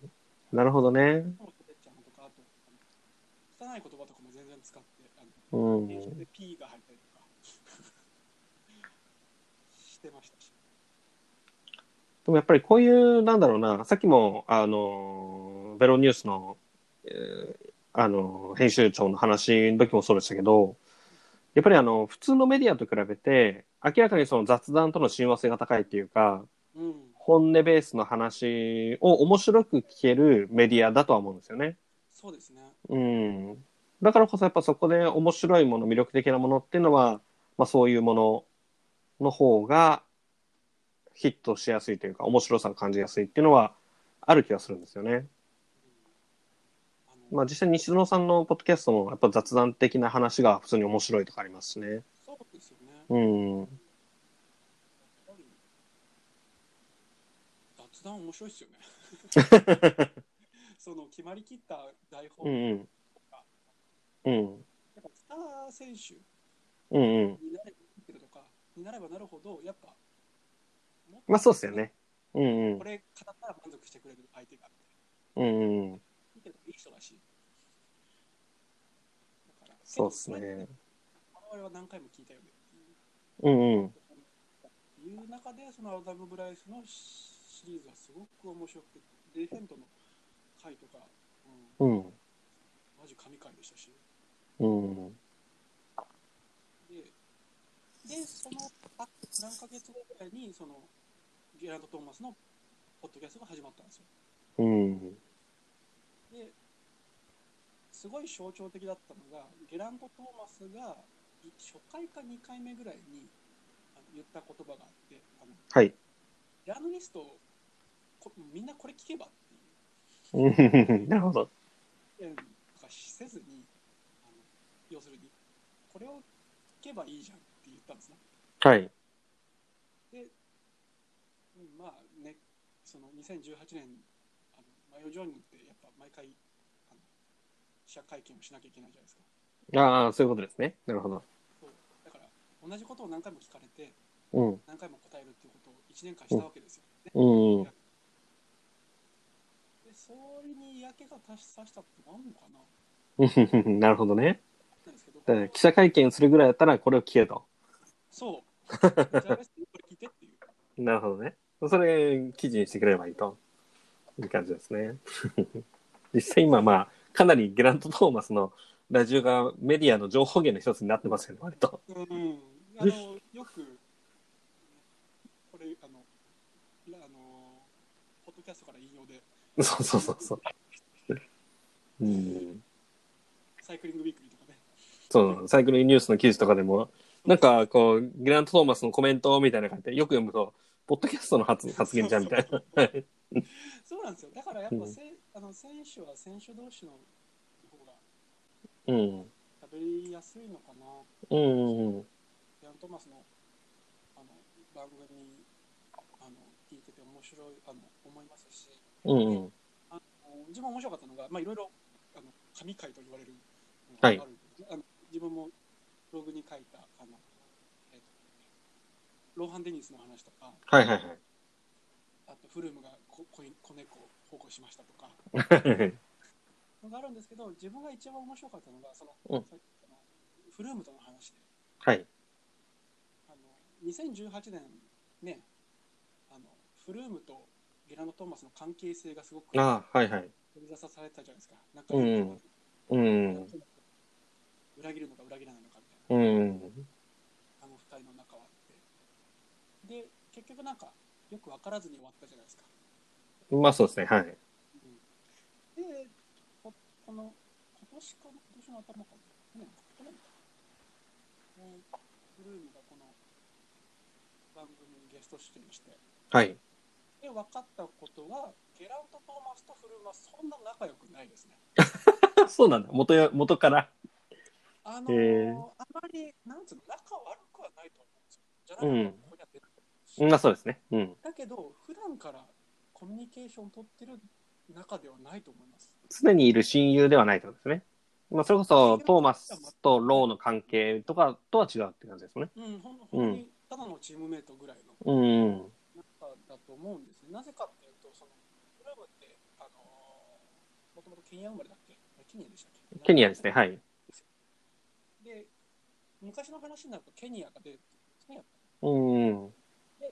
ちょっとゲラント・トーマスがケニアをバカにするっていうか、ジョークにしたりしで なるほどなるほどそこれがまだなんていうのどこまで踏み込んでいいかどこまで笑いにしていいかがつかめてないですよあートーマスの話し方から察するに。そう探ってるんですよ、うんなるほど、なるほど、なるほど。ああ、そういうこと普です段からね。コミュニケーションとはそんなことしないじゃないですか確かにそうですよね。相手が何言ったら、苛立つか分かるから、そううん、っていうことですもんね。 境界線を探り探りであ普段あんまりコミュニケーション取ってないのかななるほどね。踏み込みすぎちゃったことがあってうん。であのなんかゲラント・トーマス慌ててなんか取り繕うみたいな、うん。だから、うん、わ悪くはないんでしょうけどあの親友とかではないよっていうまあ、それはそうかもしれないですよね。キャラクターやっぱ全然違うし、そう二人のやっぱチームに入る時の流れ経緯みたいなのもやっぱ方向性が違うと思うんで、うんまあ、ゲラノ・トーマスはエリートですからね。うん。そう考えると、トーマスと誰が、誰と仲いいんだろトーマスとルーク・ローじゃう。なあ、いトーマスじゃない、トーマスじゃない、えっと、フルーム。フルームって誰と仲いいんだろう。そもそも、 そういう相手がいるが問題ですね。オエルスとかじゃないかな。あー、なるほどね。それはそうなのかもしれないですね、確かに。ゲラノとかかな。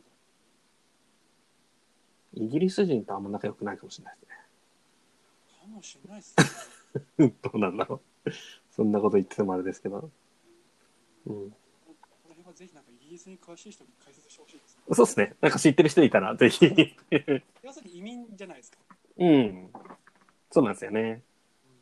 やっぱりちょっと純粋なっていうのとはまた違うところもあるだろうし、まあ、それはトーマスもある意味では、ウェールズ人っていうのもまたちょっとうんうんアイデンティティ的にはね、そうです違う部分あるかもしれませんが。なんかそういうのを見れるのがすごく自分は楽しいですね。うん、うん。ですね。英語まあ圏のポッドキャストはこんな感じで、で最そう近ですよね始まったのが、この、あの、ポッドキャストの公式ライバルのサイドバイサイドレディオ。なるほど。 その言い方だと、なんかいろいろ不安がありますけど。そう。なんですよね。で、西園さんが、まあ、あの、日本で、えーポッドキャストを始めて、うん。まあもちろん日本でも昔からポッドキャストはいっぱい流行ってて、えー、宗太郎さん自体も、あの、それこそ、ポッドキャスト、もう当然自転車とかにはまる前よりもずっと前から、ポッドキャストを結構聞いてたんですよね。そうですね。うんあの、学生時代、あの海外旅行が好きで行ってて、うんその時に寂しくなるんですよね。うん。それを、あの、その時に、あのポッドキャストダウンロードして、オフオンオフラインでも聞けるんで、うんうん。 YouTube とかと違って。はい。なのでよく TBS ラジオのポッドキャストとかうんうん。出ましたね。うんうんうんうん。えーそうですね。で、あのー、うん、なんだっけ。で、あの、サイドバイサイドレディオもありますけど、実は栗村さん、あのもう、ポうッんうん。ドキャストやってまして、はいはいはい。やっていましたっていうぐらいが正しいです栗村さんがやってた。うんうん。栗村治のロードレースチャンネルっていうのがあったんですよ。えへへへそれ知らなかった2018な。年末ぐらいで終わっちゃったのかな。もう更新がされなくなった結構自分それ聞いてて、それで、あ、そうなんですね。はい、それで結構、あの、なんかスポンサーのこととか、日本の状態とかを、あの、え聞いてました。ー、けど、あうんうの、んそれ、後半、前半だけで、なんか、うん。後半はニコ生で有料、有料会員、あ、はいはいはい。そういう感じだったので、あう、のん。うんなんですかね、ちょっと消化不良なうん。なんですけど、それがやってて、それが終わっちゃったか、なんかすごいあんまり更新されなくなったぐらいで、あうのん石園さんさんが、うん。そうっすね。あ、もしもしはい。あ、大丈夫かなうん。で、ちなみにあの、まあ、栗村さんはもう一応元選手ですけど、うん、どっちかっていうと、まあメディアにある程度、あその、うですねがっつり入ってるタイミングでそういうのを始めてると思いますし、うんまあ、なんか三船さんとかも結構、三船正彦さんなんかもポッドキャストをやっているとは聞いてて、えーうん。あれも結構昔からやってるのかなううんんまあ、でも三船正彦さんも、まあ、そういう意味ではもちろんレジェンドですし、元選手ですし、ただ、西野さんっていうのはまた、それとは別の感覚はあるのかなって気がするんですよね。うん。ご自身も自分が聞きたいものを作ったっておっしゃってますしね。ああ、なるほど。うんうんうんうん。で、それが2018年かなはいはい。そうですね。はい。これすごく面白いのが、うんうあん。のーなんていうんだろう。最近で言うと、あのーえっ、と、誰だえっ、と、入部翔太郎選手あの、あはいはいはい。入った。うんうあのん。人のやつ聞きました。あ、来ました来ました。面白かったです、めちゃくちゃ。めちゃくちゃ面白くて、正直自分、あの、日本のサイクリング選手全然よくわかんないんですけど、はい。去年が、あの、日本選手権誰勝ったもよく分かってなかったですね。荒城選手が勝たなかったくらいしか知らなくて。うんうんうん。で、その勝った選手が NTT に加入しますって聞いて、あそうなんだ、よかったなと思って、シクロワイヤーとサイクリストの近くうんうん。なんか長めのインタビュー記事があったんですけど、はいはい。それ読んで、へえ、こういう選手なんだぐらいに思ったんですよ。うんうん。で、その西野選手あさんのポッドキャスト来たらめちゃくちゃ面白くて、うん。あれすごかったですよね。面白かったですね。 うん本当に。チーム島野でどう扱われる、うん、そうですね。ね最終的には、あのリベ選手のためにアシストしてくれてうん。でそれがワールドチームまでつながってっていうすごく、うあん。ー面白いなってそうですね。言ってた時にうん。やっぱり、うん、テキストメディアの限界みたいなのを自分思っちゃってうん。多分イリベ選手のことを昔から知っててどういう選手どういうあの変遷というかはいキ。ャリアを積んできたっていうのを知ってる人は、あの記事、テキストの記事は楽しめると思うんですよ。うん。自分みたいにうん。全然知らない選手、あのし全然入部選手のことは知らない人がうん。記事を読んでも、なんか、あまりインパクトがないと思うんですね。それはそうだと思うんですよね。やっぱりあの、ポッドキャストで1時間とか2時間話していく中でそう、まあ、彼のあの大学時代からのうん、学連時代からのエピソードから始まって、まあ、島野、島野っていうチームが日本のチームにおけるどういう位置づけなのかも結構うんあの中で語られてたと思いますし、うんうん。で、その中でまあ、チームメイトとの関係性とかで苦しみつつ、うんっていう、うん、やっぱりあれだけの長さ、かつ、やっぱ西園さんっていう、こう、入部選手にとってもすごくし近くにいた人、うん、とのこう会話の中で出てくるものっていうのは絶対あると思うんですようね。んうん。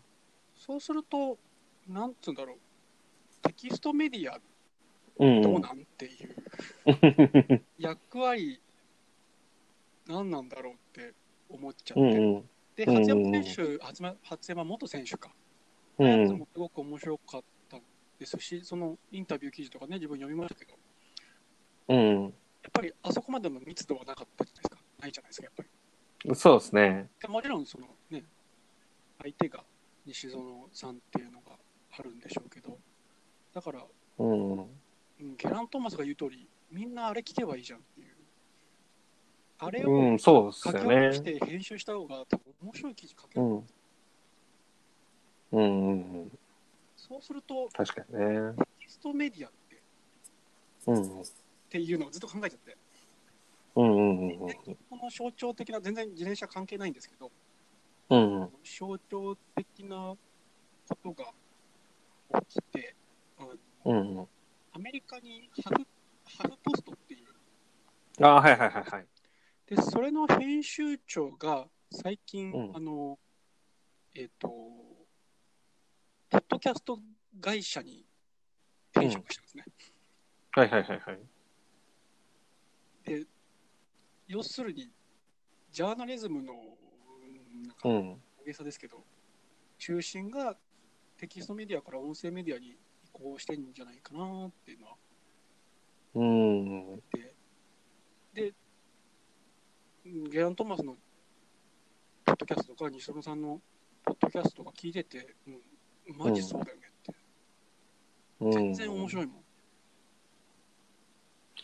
結構、自分最初そのポッドキャストブーム自体のものがあるっていうのは、で、西野さんも始めて、ただ割とその、ポッドキャストなんでやねんって思うところって結構あったんですね。うんというのも、あの、今 YouTube がこんだけ盛り上がってるじゃないですか。はい外国も含めて。はい、 YouTube だったら音声プラス映像でさ、あの、ポッドキャストのテキストに対する優位さってすごくわかるんですけど、それって、YouTube の方が、その映像ってのも加わる分強いんじゃないのなんで今更ラジオなのってうんいう偏見って最初すごくあったんですようん。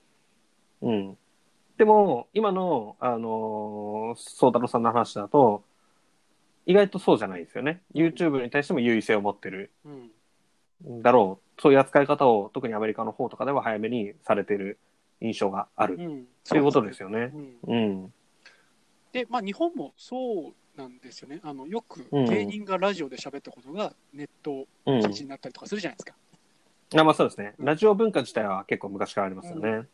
うん。そういう感じになってくんだろうまあ実際サイクリングニュースでもねさっき鈴木さんがおっしゃってた、引用されるペランキそうそうそうそうっていうのもありますし、うん日本はまだね、そこまでになってないですけどうも。ん、うん。今後なっていくっていうか本音がその選手の本音がその選手と会話でしか、もしあの取れなくなってくるのはあるとう思ん。う、こまあ、それはあるでしょうういうね。面で「ザ・サイクリング・ポッドキャスト」というのは先見の明があるというか、うん。すげえないろいろ考えてたなって思ってうん。ジャーナリストがインタビューするよりもアダム・ブライスにインタビューさせた方がうん。いっぱい面白いコンテンツができると思ってやったわけまであ、そうですよね。実際面白かったしうん。そうするとそれこそ、まあ、この今回の番回の最初の方で、はい宗太郎さんもあの、広報の進化みたいな話してたじゃないですか。うん。それの一つの形が、まあ、このポッドキャストなんだろうなと思うんう部分はありますよね。うん結局その選手の本音とか、やっぱり今までのこうテキストメディアや、まあ、あのテレビも含めて、うんメディアっていうものが引き出せない部分とか、うんキャラクターの魅力、まあ、日本あの西園さんのラジオでは佐野純也選手の魅力だったりとか、うんあのまあ、入部さん、えー初山翔さんの話もそうですけども、うんまあそこが今までの既存のメディアでは引き出せなかった魅力を、まあ、出せる媒体ではあるはずなんですよね、うん絶対に。うん、だからピングスライドレディはちゃ正しいですよねあんなあんなテキストのなんなんていうんですかうあん、んなテキストテキストするブロはいはいはい。グの人はが、いポはいッドキャスト始めるんだって思ったんですよ。うん、はいはいはい。すずさんが始めた時、した時に。うん、けど、自分はこういうのが思ってたので、うん、うん、全然違和感なんかないと思いましたし、うん、あの、YouTube ではなく、ポッドキャスト、うん、うん。これにもすごい共感を持てたんですよね。うん、うん、なんか、そうなんですよね。 YouTube で情報量が多すぎるっていうのはありますし、いや、それはそうだと思うんですよね。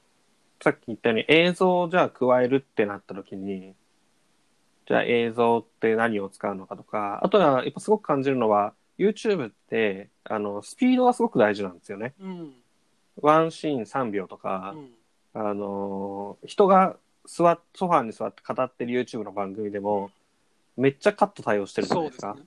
うん。でいかにこう、い一連の流れを短く短くしてそれをつなぎ合わせるかみたいなところもあって、そこじゃないんですよね。多分自分がやりたいことって。うん。で自分一応 YouTube やってるんですけど、うん、うん。 っていう、でもほとんどの人は知らないみたいな。だからそれはゲームなんですよね。うんあの、プロサイクリングマネージャーっていうゲームの実況動画として、えー YouTube を使用していて、うん、あまりいつものブログでやってるようなことは YouTube ではやってなくて、うん。まあそれをやるとしたらっていう中で、結構、ポッドキャスト、まあ、車の中とか、ながら、あの、皿洗いしてる時とかっていうのにすごく親和性あるなと思って、じゃあ、需要を作れるかもと思って始めてみたんですけどうんも、、うん。めっちゃあると思いますけうどね。うんん。ああと、そのなんていうんですかね、自転車ロードレース時代がちょっとラジオ的というか、ポッドキャスト的あ、そうですね。おじさんそれは二す人ごくがあると思いますね。 3時う間ん話す番組じゃない、そうなんですよね。だいたい最後の10キロしか画面を見てないみたいなそうレベルにもうんなり得るみたいな。スプリントポイントもそんな盛り上がらないですもんね。うからん。自転車ロードレースファンはうんうん。絶対、なんていうんですかね、ポテンシャルラジオ的なものをに持って。るそのうん。親和性はいいはずなんですそうですよね、確かに。それはある気がしますね。すごく感じてて、だからやっぱ西野さんすごいなーってうんうんうん。まあね、もともとあの、なんか多分あの、リビルド FM っていう、うん。リビルド FM。そう日本でうんもクラスのテック系のはいポッ。ドキャストが、それを多分なんかベースにしてるのかなとは、なんとなく思うんですけど、うん思っ。たんですけど、あの、うん、やっぱりそうだよねっていう、やっぱ、ジャーナリスうんトに聞いても、なんか、一枚隔てってるものがあるうんうん。中の人、色一緒に走ってた人とか、同じチームの人とかを話すと、本当に、うん、なんか、面白い。話せるし、もしかしたら分かだっりて分かりづらい表現とかが多くなるのかもしれないんですけど、うん。ファンはあまり関係ないかなとは思うんですよ。ファンが聞く分には関係ないかなっていう。ファンは別に情報を得たいと思ってうやってるわんけじゃなくて、その人の人と内容を分か知りたいと思って聞いてるはずなので、うん。そうですよね。確かに。細かいディテールってのは結構どうでもいいのかな。うん。そんな感じですけど、いかがでしょうか。いや、でも実際そうだと思いますね。あとは、ポッドキャストだと、あの、長さ無制限とか、 うんそうですね。脇道そり、それるの全然 OK みたいな雰囲気も、やっぱいいっすよね。 これ何分なのかまだ知らないですけど、めっちゃゃ長長いいでですすよね、みんな。まあ、うん。聞きましたけど。 大変ちょっとね、アイア・フィリップさんとロスモンさんは2時間半ややっていただきましたけいどや、フィリップス情報量めちゃくちゃ多い。すげえなと思って。うん。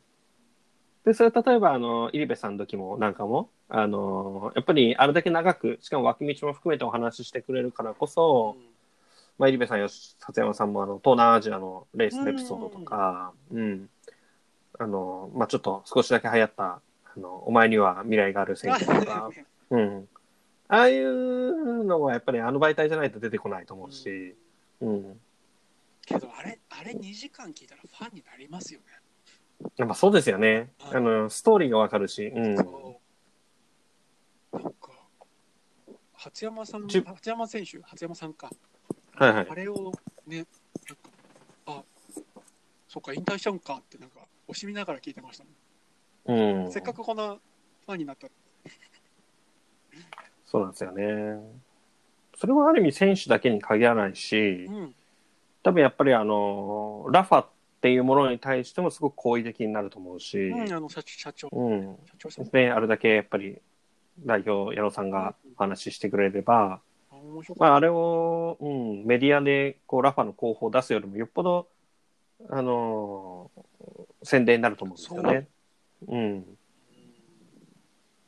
あと、俺ああ、いやこれだ、ここういうこと考えながらやってんだとかってわかりますよね。うん。あとあの、個人的にあの女子選手が、名前が、名前が出てこない萩原選手だ萩原さんはいはい、萩原さん。あれも、もうえ正直、自分し全く知らなくて、こうん。うん。けど、あこんななんかいるんだっていう、言い方で失礼ですけど、そうなんですよ頑ね張。ってる選手がいるんだ、今まで知らなかったぞ。うん。いや、本当にそうだと思うんですよ。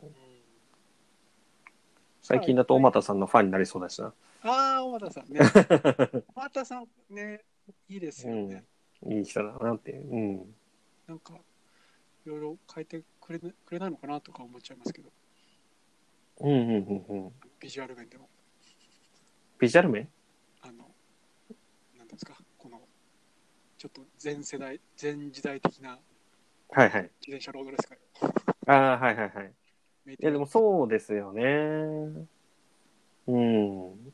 やっぱり、いろいろ日本のロードレースのその広報的な部分って世界以上にやっぱり、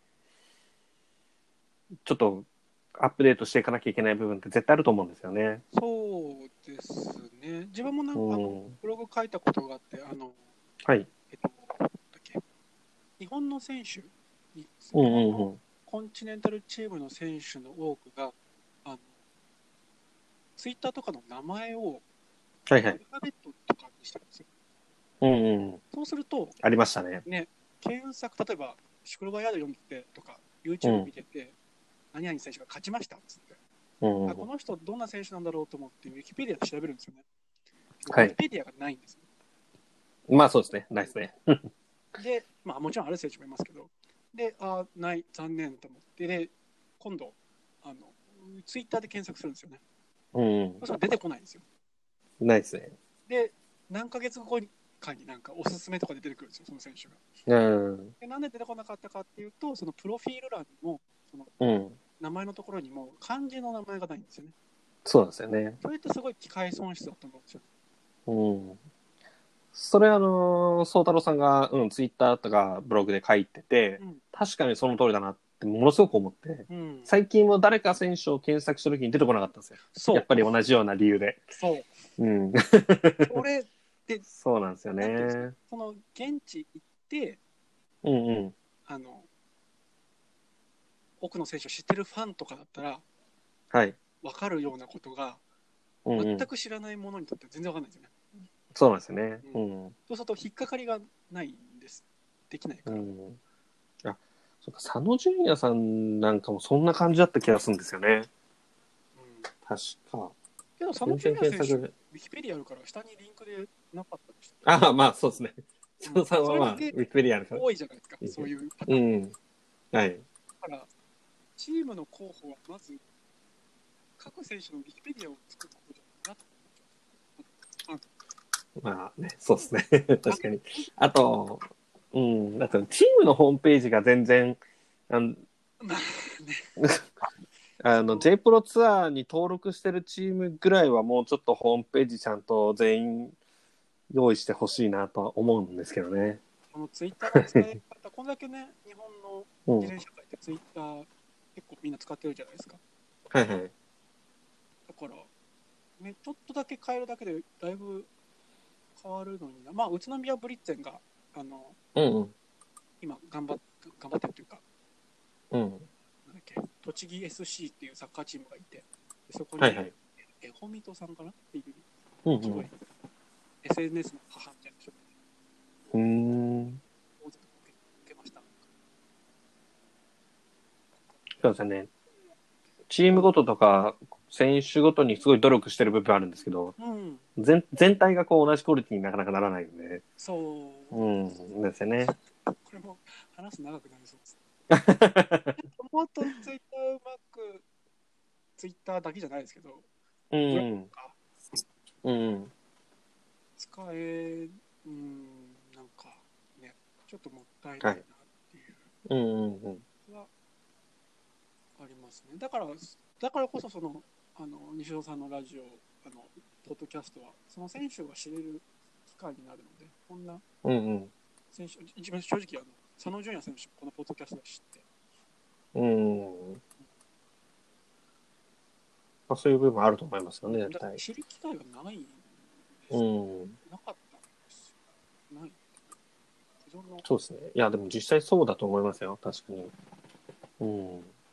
だからこそなんかこう、それがない状態では、ファン同士のコミュニティの中でのそうそうそう伝え聞いた話とかで、あの、好きになるとかはあるけども、うん。だからあのまあ選手もそうですけどファンもそういうクローズドにならずにうん。発信してほしい、っていうか教えてほしいななるほど。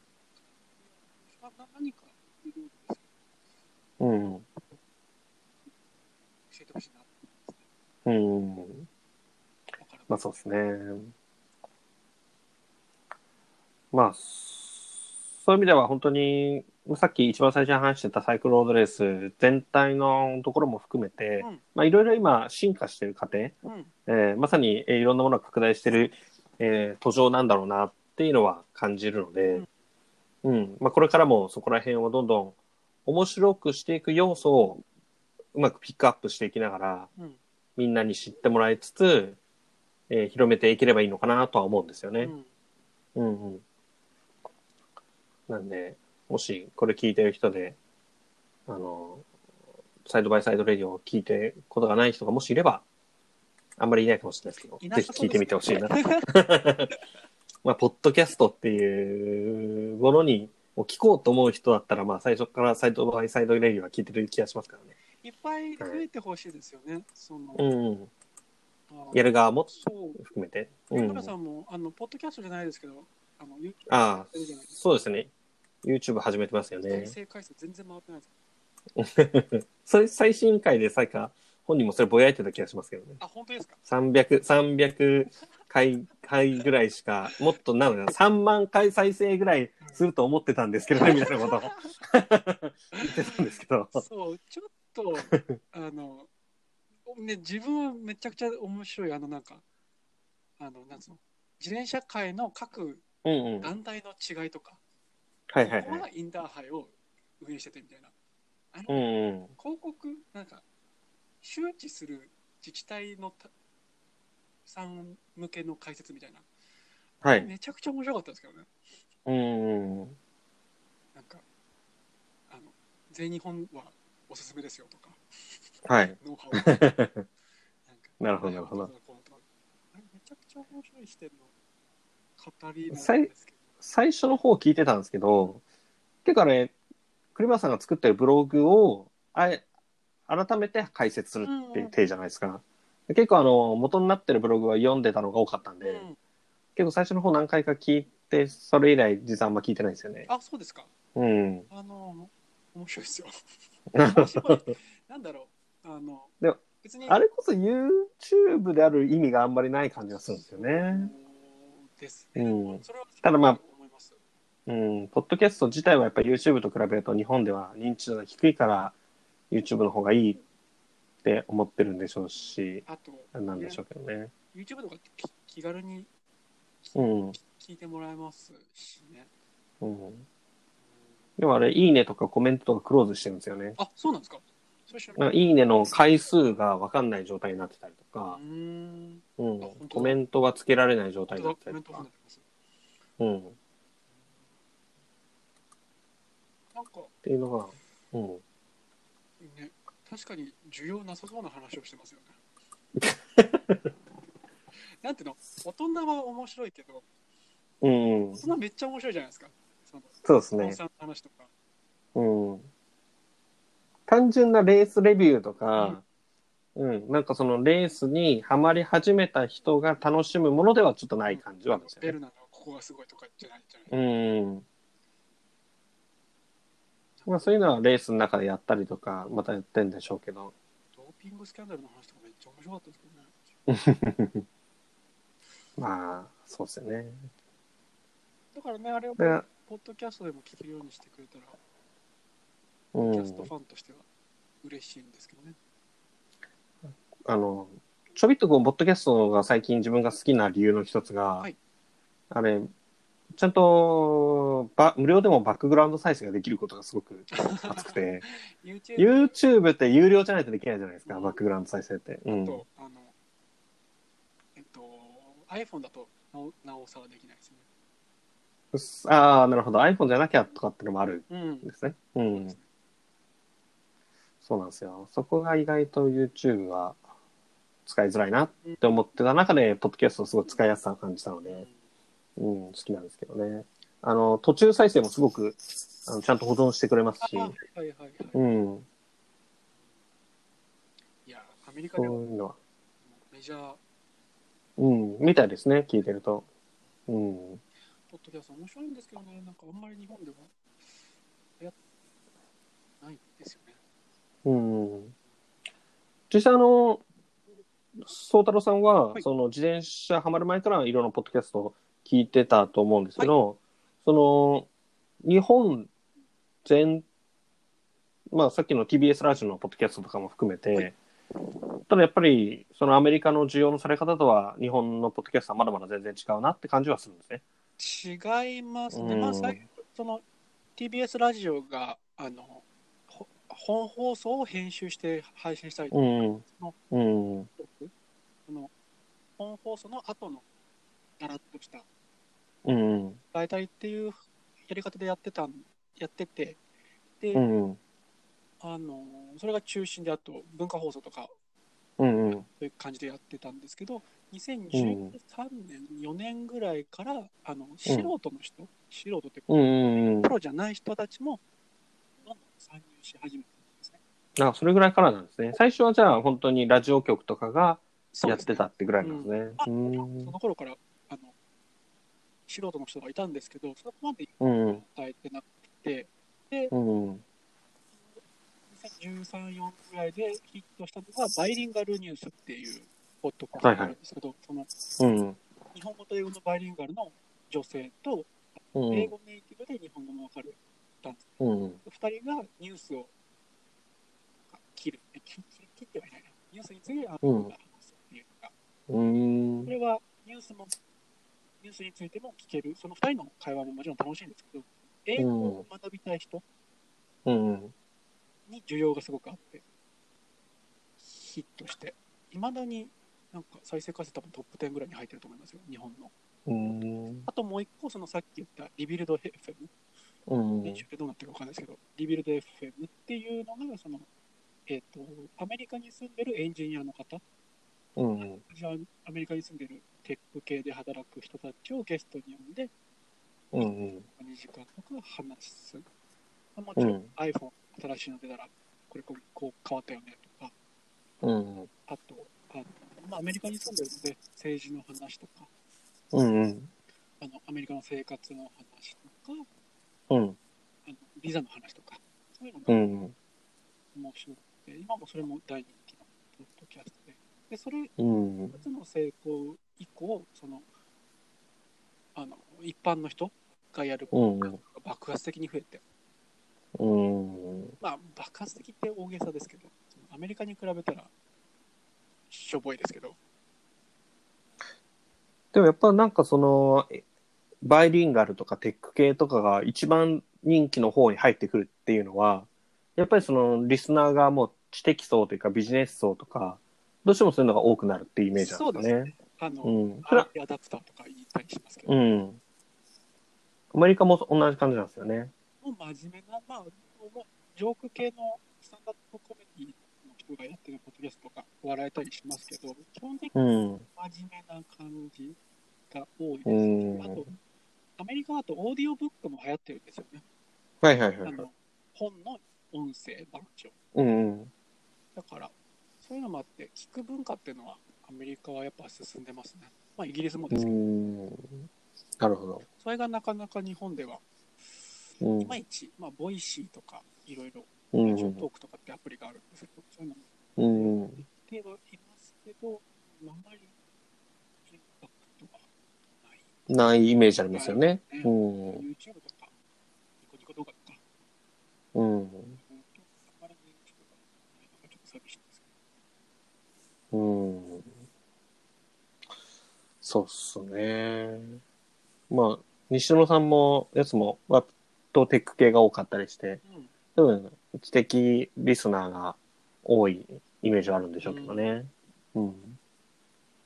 まあ、そんな中、この、リングスライドレディオは、知的からは離れてる気がしてそうも、なんですかちょっともうそう大丈夫かなって不安になってきたけども、哲学については話さないですかそれまたなんか違うような気がしますが。確かに。うん。なんか哲学者みたいなサイクリストいましたよね。誰だっけえっと、祇園丸なんですよね、それは。最近あんま聞かない選手になってるでしょ。いや、そんなことないです。マルタンは今、一応コフィリスのエースとして、あ、本当ですかパリニースも走ってます。が、まあ、微妙な状況ではありますかね。にわかな自分のところにはまだ届いてきてないんですかうん、まあ、なかなか、ちょっと厳しいかなってとこですね、今。うん。ギオーム・マルタン、去年のツール12位なんですかあ、そうです、すそうです。あの、去年かなり飛躍してます。あげえ。あのあ、、知らなかった。毎年成長してて、どっちかというとパンチャー系の選手なんですよね。あ、そうなんだ。うん、まあそうなんですよ。なんで、確か去年は、あの、ジロデシチリアっていうレースで、はいはいはいはい。うん、あの、クイーンステージで勝ってたかな。総合優勝はできなかったんですけども、あとは、アークティックレースオブノルウェーとか、パーチャー向けのステージレースで、えーいい成績を出してるイメージあるんですけど、なかなかグランツールでは、そんなにいい成績は成績は出せないっていう感じですねま。あ、コフィディスにいて、なかなかね。まあ、去年まではワンティーだったんですけども、あ、そっか。うん。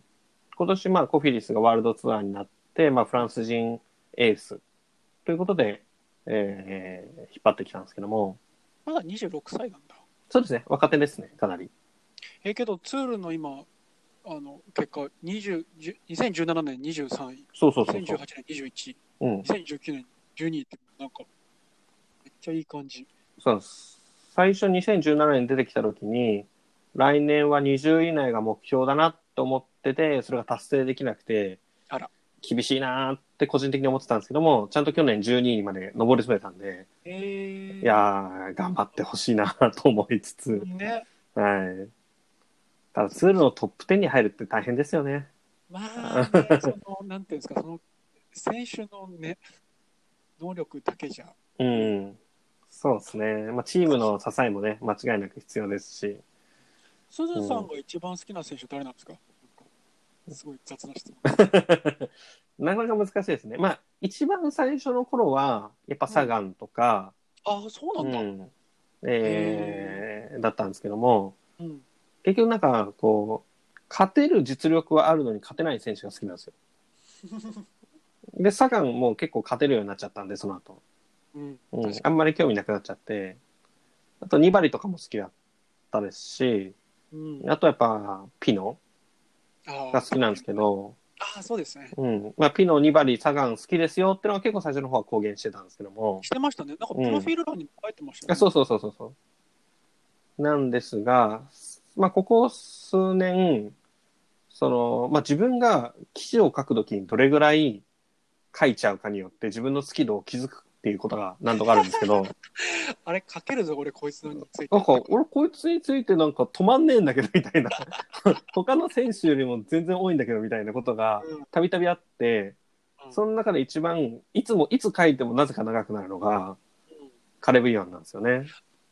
ああ、ええなんか、そうなんですよ。まあ、彼は自分が見始めたのが2015年のツールからなんで、うんその年のブエルタでステージ優勝して、うん。その後のツアーダウンは、ツアーダウンなんでめちゃくちゃ強かったんですね。っていう、まあ、見始めの頃につ強くなり始めた選手なんで、まあ、思い入れも、で、その後結構苦しい時期を過ごして、えー去年の成功があるんで、うん特にあの、去年の成功の直前の段階で強くなりかけてるのを見見てて、2018年のツアーオブカリフォルニアとかから、あの、今までと違う強さを見せてるのを感じてて、こいつが今、また再度強くなりつつあるのを知ってるのは俺だぞ、みたいな、そういうなんか思いがあって、結構思い入れはありますね、今今年も調子いいですしね。あの、まあそうですね、ここまでかなり、うん、ちょっとビビアーニとかが苦しい状況の中で、うん。まあ、イワンはかなり自調子い転い車でね、す変わねっ。ちゃったし。まあそうですね、ビビアーニについては、ゆえ、ちょっと実大変はで、すけど。なんか、ホワイト賞だっけなってましたよね。ポイント、UAE は今年のですか、はいポイント賞どうなんだろうでも、あこはアッカーマンの方が調子良かったかなアッカーマンとフルネメーヘンが1勝ずつして、あ、でもそっか、カラブギアンがあの、ハッタダムで勝ったので、それでポイント賞を取ってたかもしれないですね、そうそうそう、確あ、か撮っにて。ますね。あ、取ってますそっか、確かに上位に入ってて、かつハッタダムでも勝ったから、それでポイント賞を取ってんだな。うん、カレブユーワンより、あれって、カベンディッシュよりもちっちゃいですもんね、10センチぐらい。あーそうですれもなねん。か、日本人からしたら親近感ですようん、確かに。ね。そ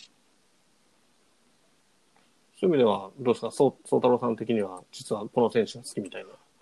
あの、カレブユーワン好きっすよ。おけどーカなレるほブユーど。ワン、インタビューによって喋ること全然違うなと。そうなんですか。うん、え前言ってたことと違くないっていうのが、多いそうなんってだ。いう。えポッドキャスト僕はやっぱ、 えもっーなんかこう、素直な純粋ボーイって感じじゃないですよねと。全然違いこ ますね。プロフェッショナルな感じがすごくするんですよ。れはうん。そうですよね。奥さん、あの元アクアブルースポーツのオーナーの娘だし、え、そうなんですかへえスポーツのリック・デラニーっていう、デデラニーかなうんっ。ていうあ、はいはいはい。元オーナー、あのやらかした。うん。そうです手ね。笑いで結局どうなったかはよくわかんないけど。うその人の奥さん、あの、娘さんと結婚したので、あ、そうなんですね。あのそれは知らなかった。奥さんになりますね。うんうん。一応アジア系の血も入ってるんで。ね韓国、お母さんも韓国人だっけ、お父さんだっけそうですね。うんはい。ね、いいですよね。頑張ってほしいですけど。木野選手か。モスコンですね、やっそっか。そういえばそうかもしれないですぱ。めちねゃ。くちゃ面白いじゃないですか、モスコン。、あれ、モスコンについては、あれですね、なんか、んなんか記事を、まあ、最近はもちろんやらかした記事書いてますけど そう。なんか昔に書いた記事でなんかありましたっ記憶がなけいうん。な。ああ、えっ、と、あの、そうですねあ2年前かなあのうんうんうんやらかして全然反省してねえっていうああ、そっかそっか。そうっていうやつなんですね。誰が何を言おうか俺は関係ないっていうああ、そうですね。ああもう最高ですね、うんえ最近、ワッツオカーでも、と、あ、違う、最近じゃないのか。昔、その時にモスコについても研究してたりしたんでしょしてないのか。研究モスコの話はしてないか。さんそれは違うかもしれないな。あ、いやいや、あの、ゲラント・トーマスのポッドキャストで。あもう少し出てないんわかじゃないりましかなあ、そっか。うんうんうん、英語そんな喋れないんじゃないわあかんないあ、 それも、それもそれで面白い話だな。なるほど。結構自分も昔モスコの記事書いててね、あの、注目選手って挙げてたんですけども。面白いっていうか、あの自転車ロードレース選手って良くも悪くうもん。真面目でじゃないですか、うん。だからインタビューとかあんま面白くないんですよねうん、フうルーんムしかり、真面目なことにしまかあ、みんなのおかげで頑張っ、勝つみたいな感じチームにで。感謝したいとか家族のおかげでみたいな うなんん。それを何年も聞き続けるとやっぱりメディアを無視するボクスコンが好きになってきました、うん、なるほどね。実際あのモスコンは今年で契約が一応終了なのそうなんでです、よねまあ、更新されるか別のチームに移籍するかみたいなところは結構注目される選手かなと思うんですよね。去年ちょっと不調でしたもんね、シーズン。そうなんですよね。なかなか結果出せなくて、結果出してればうんいいけども、出せないってなると、まあ今いろんな問題発生させてる中で、果たしてイネオスに残れるのかっていうのは気になるところですよね。正直、モスコンの代わりになる選手があんまりうん、うないん。かなと思うんですけど、いかがでしょうか。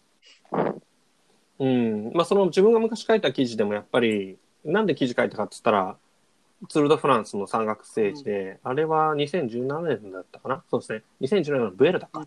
2017年のブエルタで、もうすごいクリス・フルームをめっちゃ山岳でアシストうんししててたまし。たね。うん。で、もともと、あの、どっちかというと北のクラシック系の選手、パリルーベで5位に入ったりとか、そういうパワー系の選手だだし、パンチャー系の選手だと思ってたら、上りも登れるし、T- TT も速いっていう、イタリアの TT チャンピオンにもなってますしね。だから本当にオールマイティな選手っていうことで、まあ、クビアトコースキーとかも結構そういうタイプの選手だと思うんですけど、うん。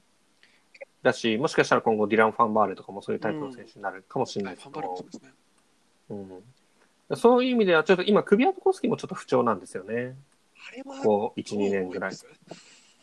どう思いというのますは。俺、結構シリアスじゃねああ、なるほど、なるほど。一時的なものというよりえはか。な。不調だ俺、そこら辺全然詳しくないんですけうど、ん。なんか、心配。クビアトコースキーも今年一応契約最終年なんですよ。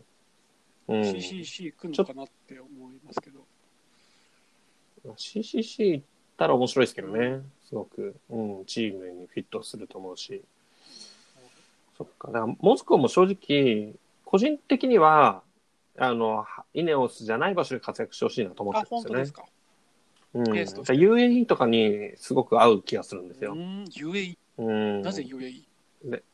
まああのーランプレメリダから続くイタリア系のチームっていうのもありますし、うん、結構あこのパンチャーってあこってあのチームワークってあんま良くない印象あるんですよ。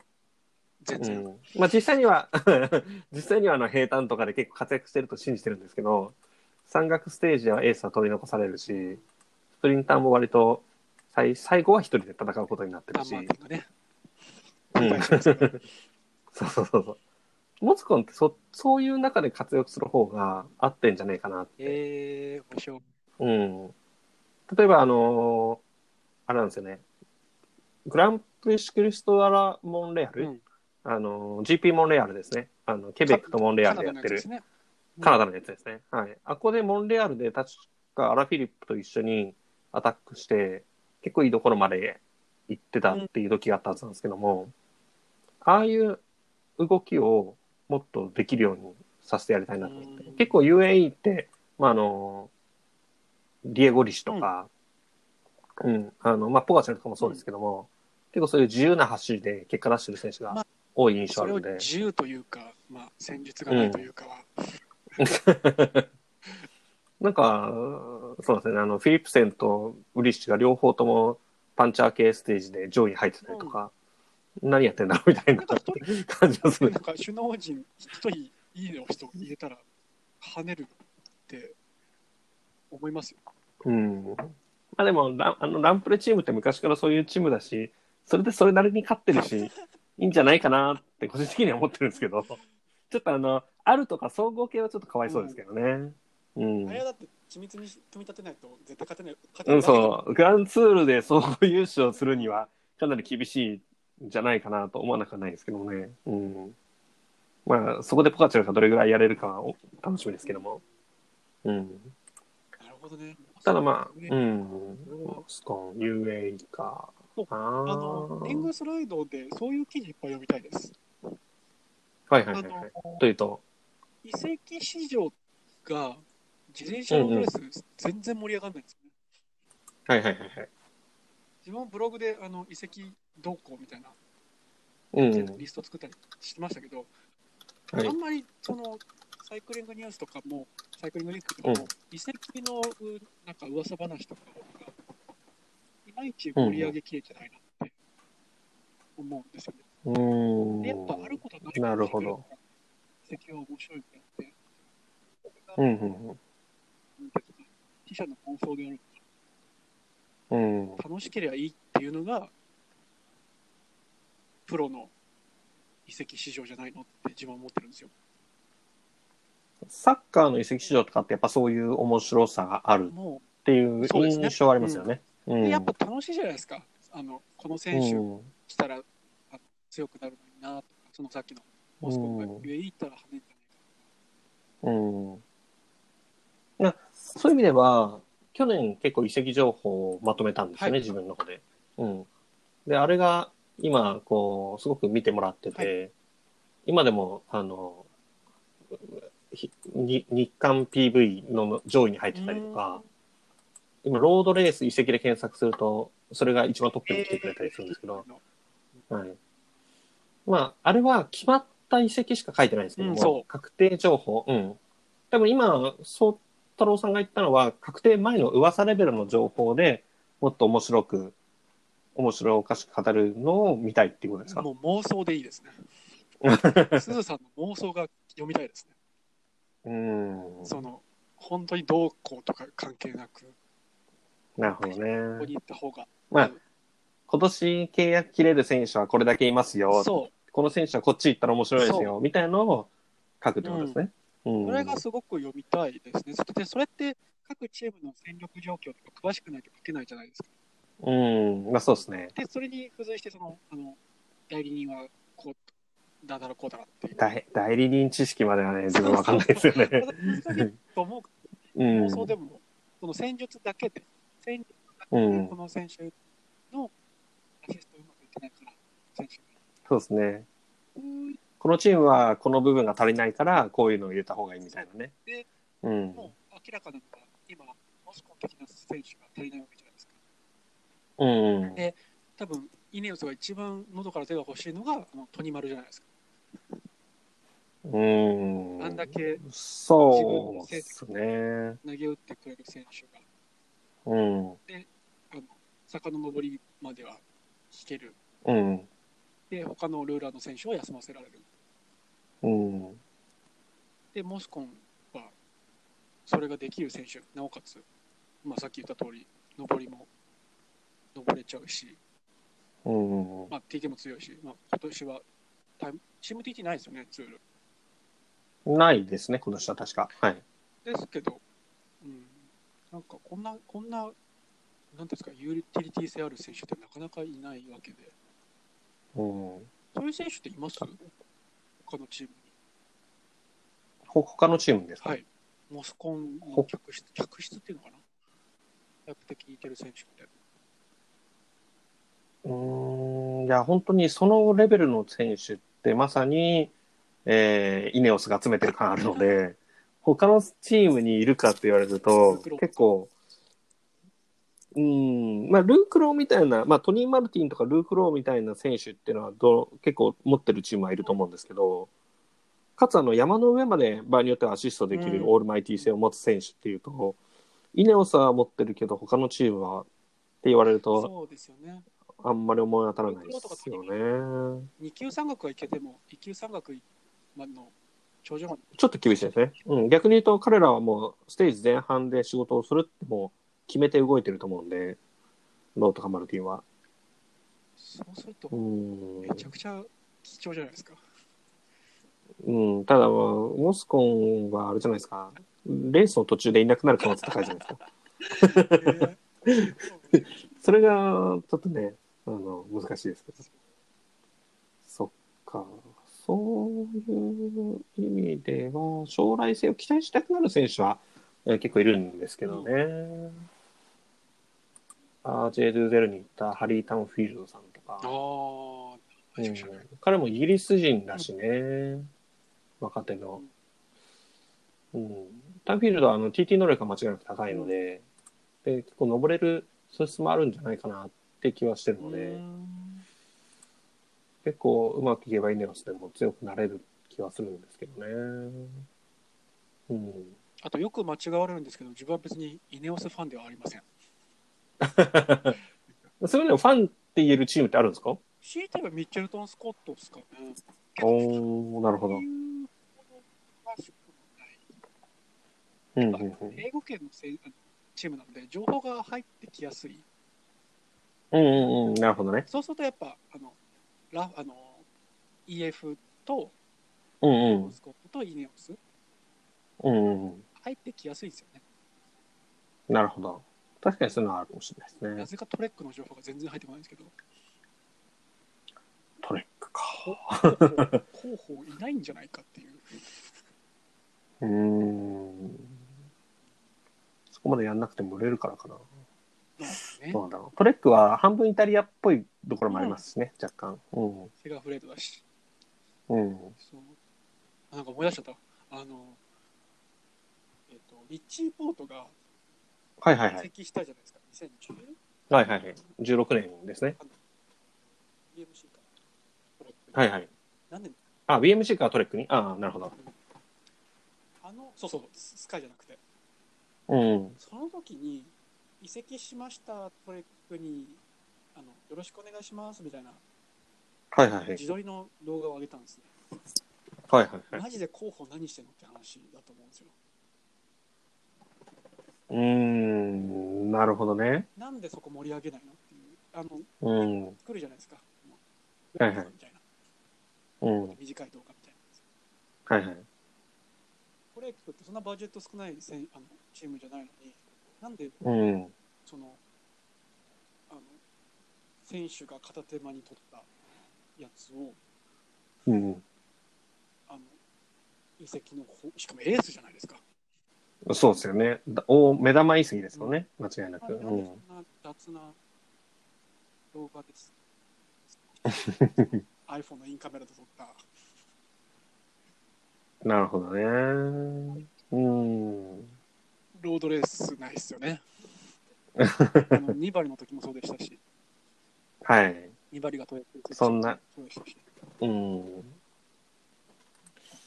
そうですね。確かに2割もなんかホームビデオみたいなうん自撮りっぽいやつそうやってましたね。うん。だから、そこはきっちりしてほしいなとは。うん。応援できないですよ、そんな。 ホームビデオだったうん。のは。ある意味ではなんかこう、なんでしょう、そのイタリア的というか、わかんないですけども、ロードレースの伝統的な雰囲気はもしかしたらあるかもしれないですけどね。ファン、うん。その、年配の片付きなイメージ。うんあそこまで狙ってない、絶対狙ってないと思うんですけど。 でもちなみに、あの、ミケル・ランダのバーレン・マクラーレンのはい謎の私服は、あれはどう思うんですかあの、ミケル・ランダが移籍した時に、バーレン・マクラーレンが、あの、ツイートした、ミケル・ランダの謎の私服あ あ。なんか、だからもうね、よくわかんないですよ、その各ゲームのツイッターうん。はのい。趣旨というか、そうですね。思想がない。うん。やっぱり、うん、ししっかりしてるのは、いいねを押すと言ってると、すごい。うん。ミンスターも結構ひどいですね。あと、サンウェブとかもちゃんとしてるんですよね。うん。しょうがないですけど。もうあのやっぱユーロビズマも最近。うん。まあ、そこら辺のメディアの出し方ですよね。チームによって。だから、うんマジであの SNS やってる人は客じゃないのかなとか思っちゃいます。うん、なるほど。まあ、そこでも、まあ、もちろん変え変えていかなきゃいけないとは思うんでね。だから、その、やっぱ、イネオス面白いですよね。うんうん。いろいろ工夫してまあ、そるしこはうまく波及し、波及していけばって感じですね。楽しういんうんですね。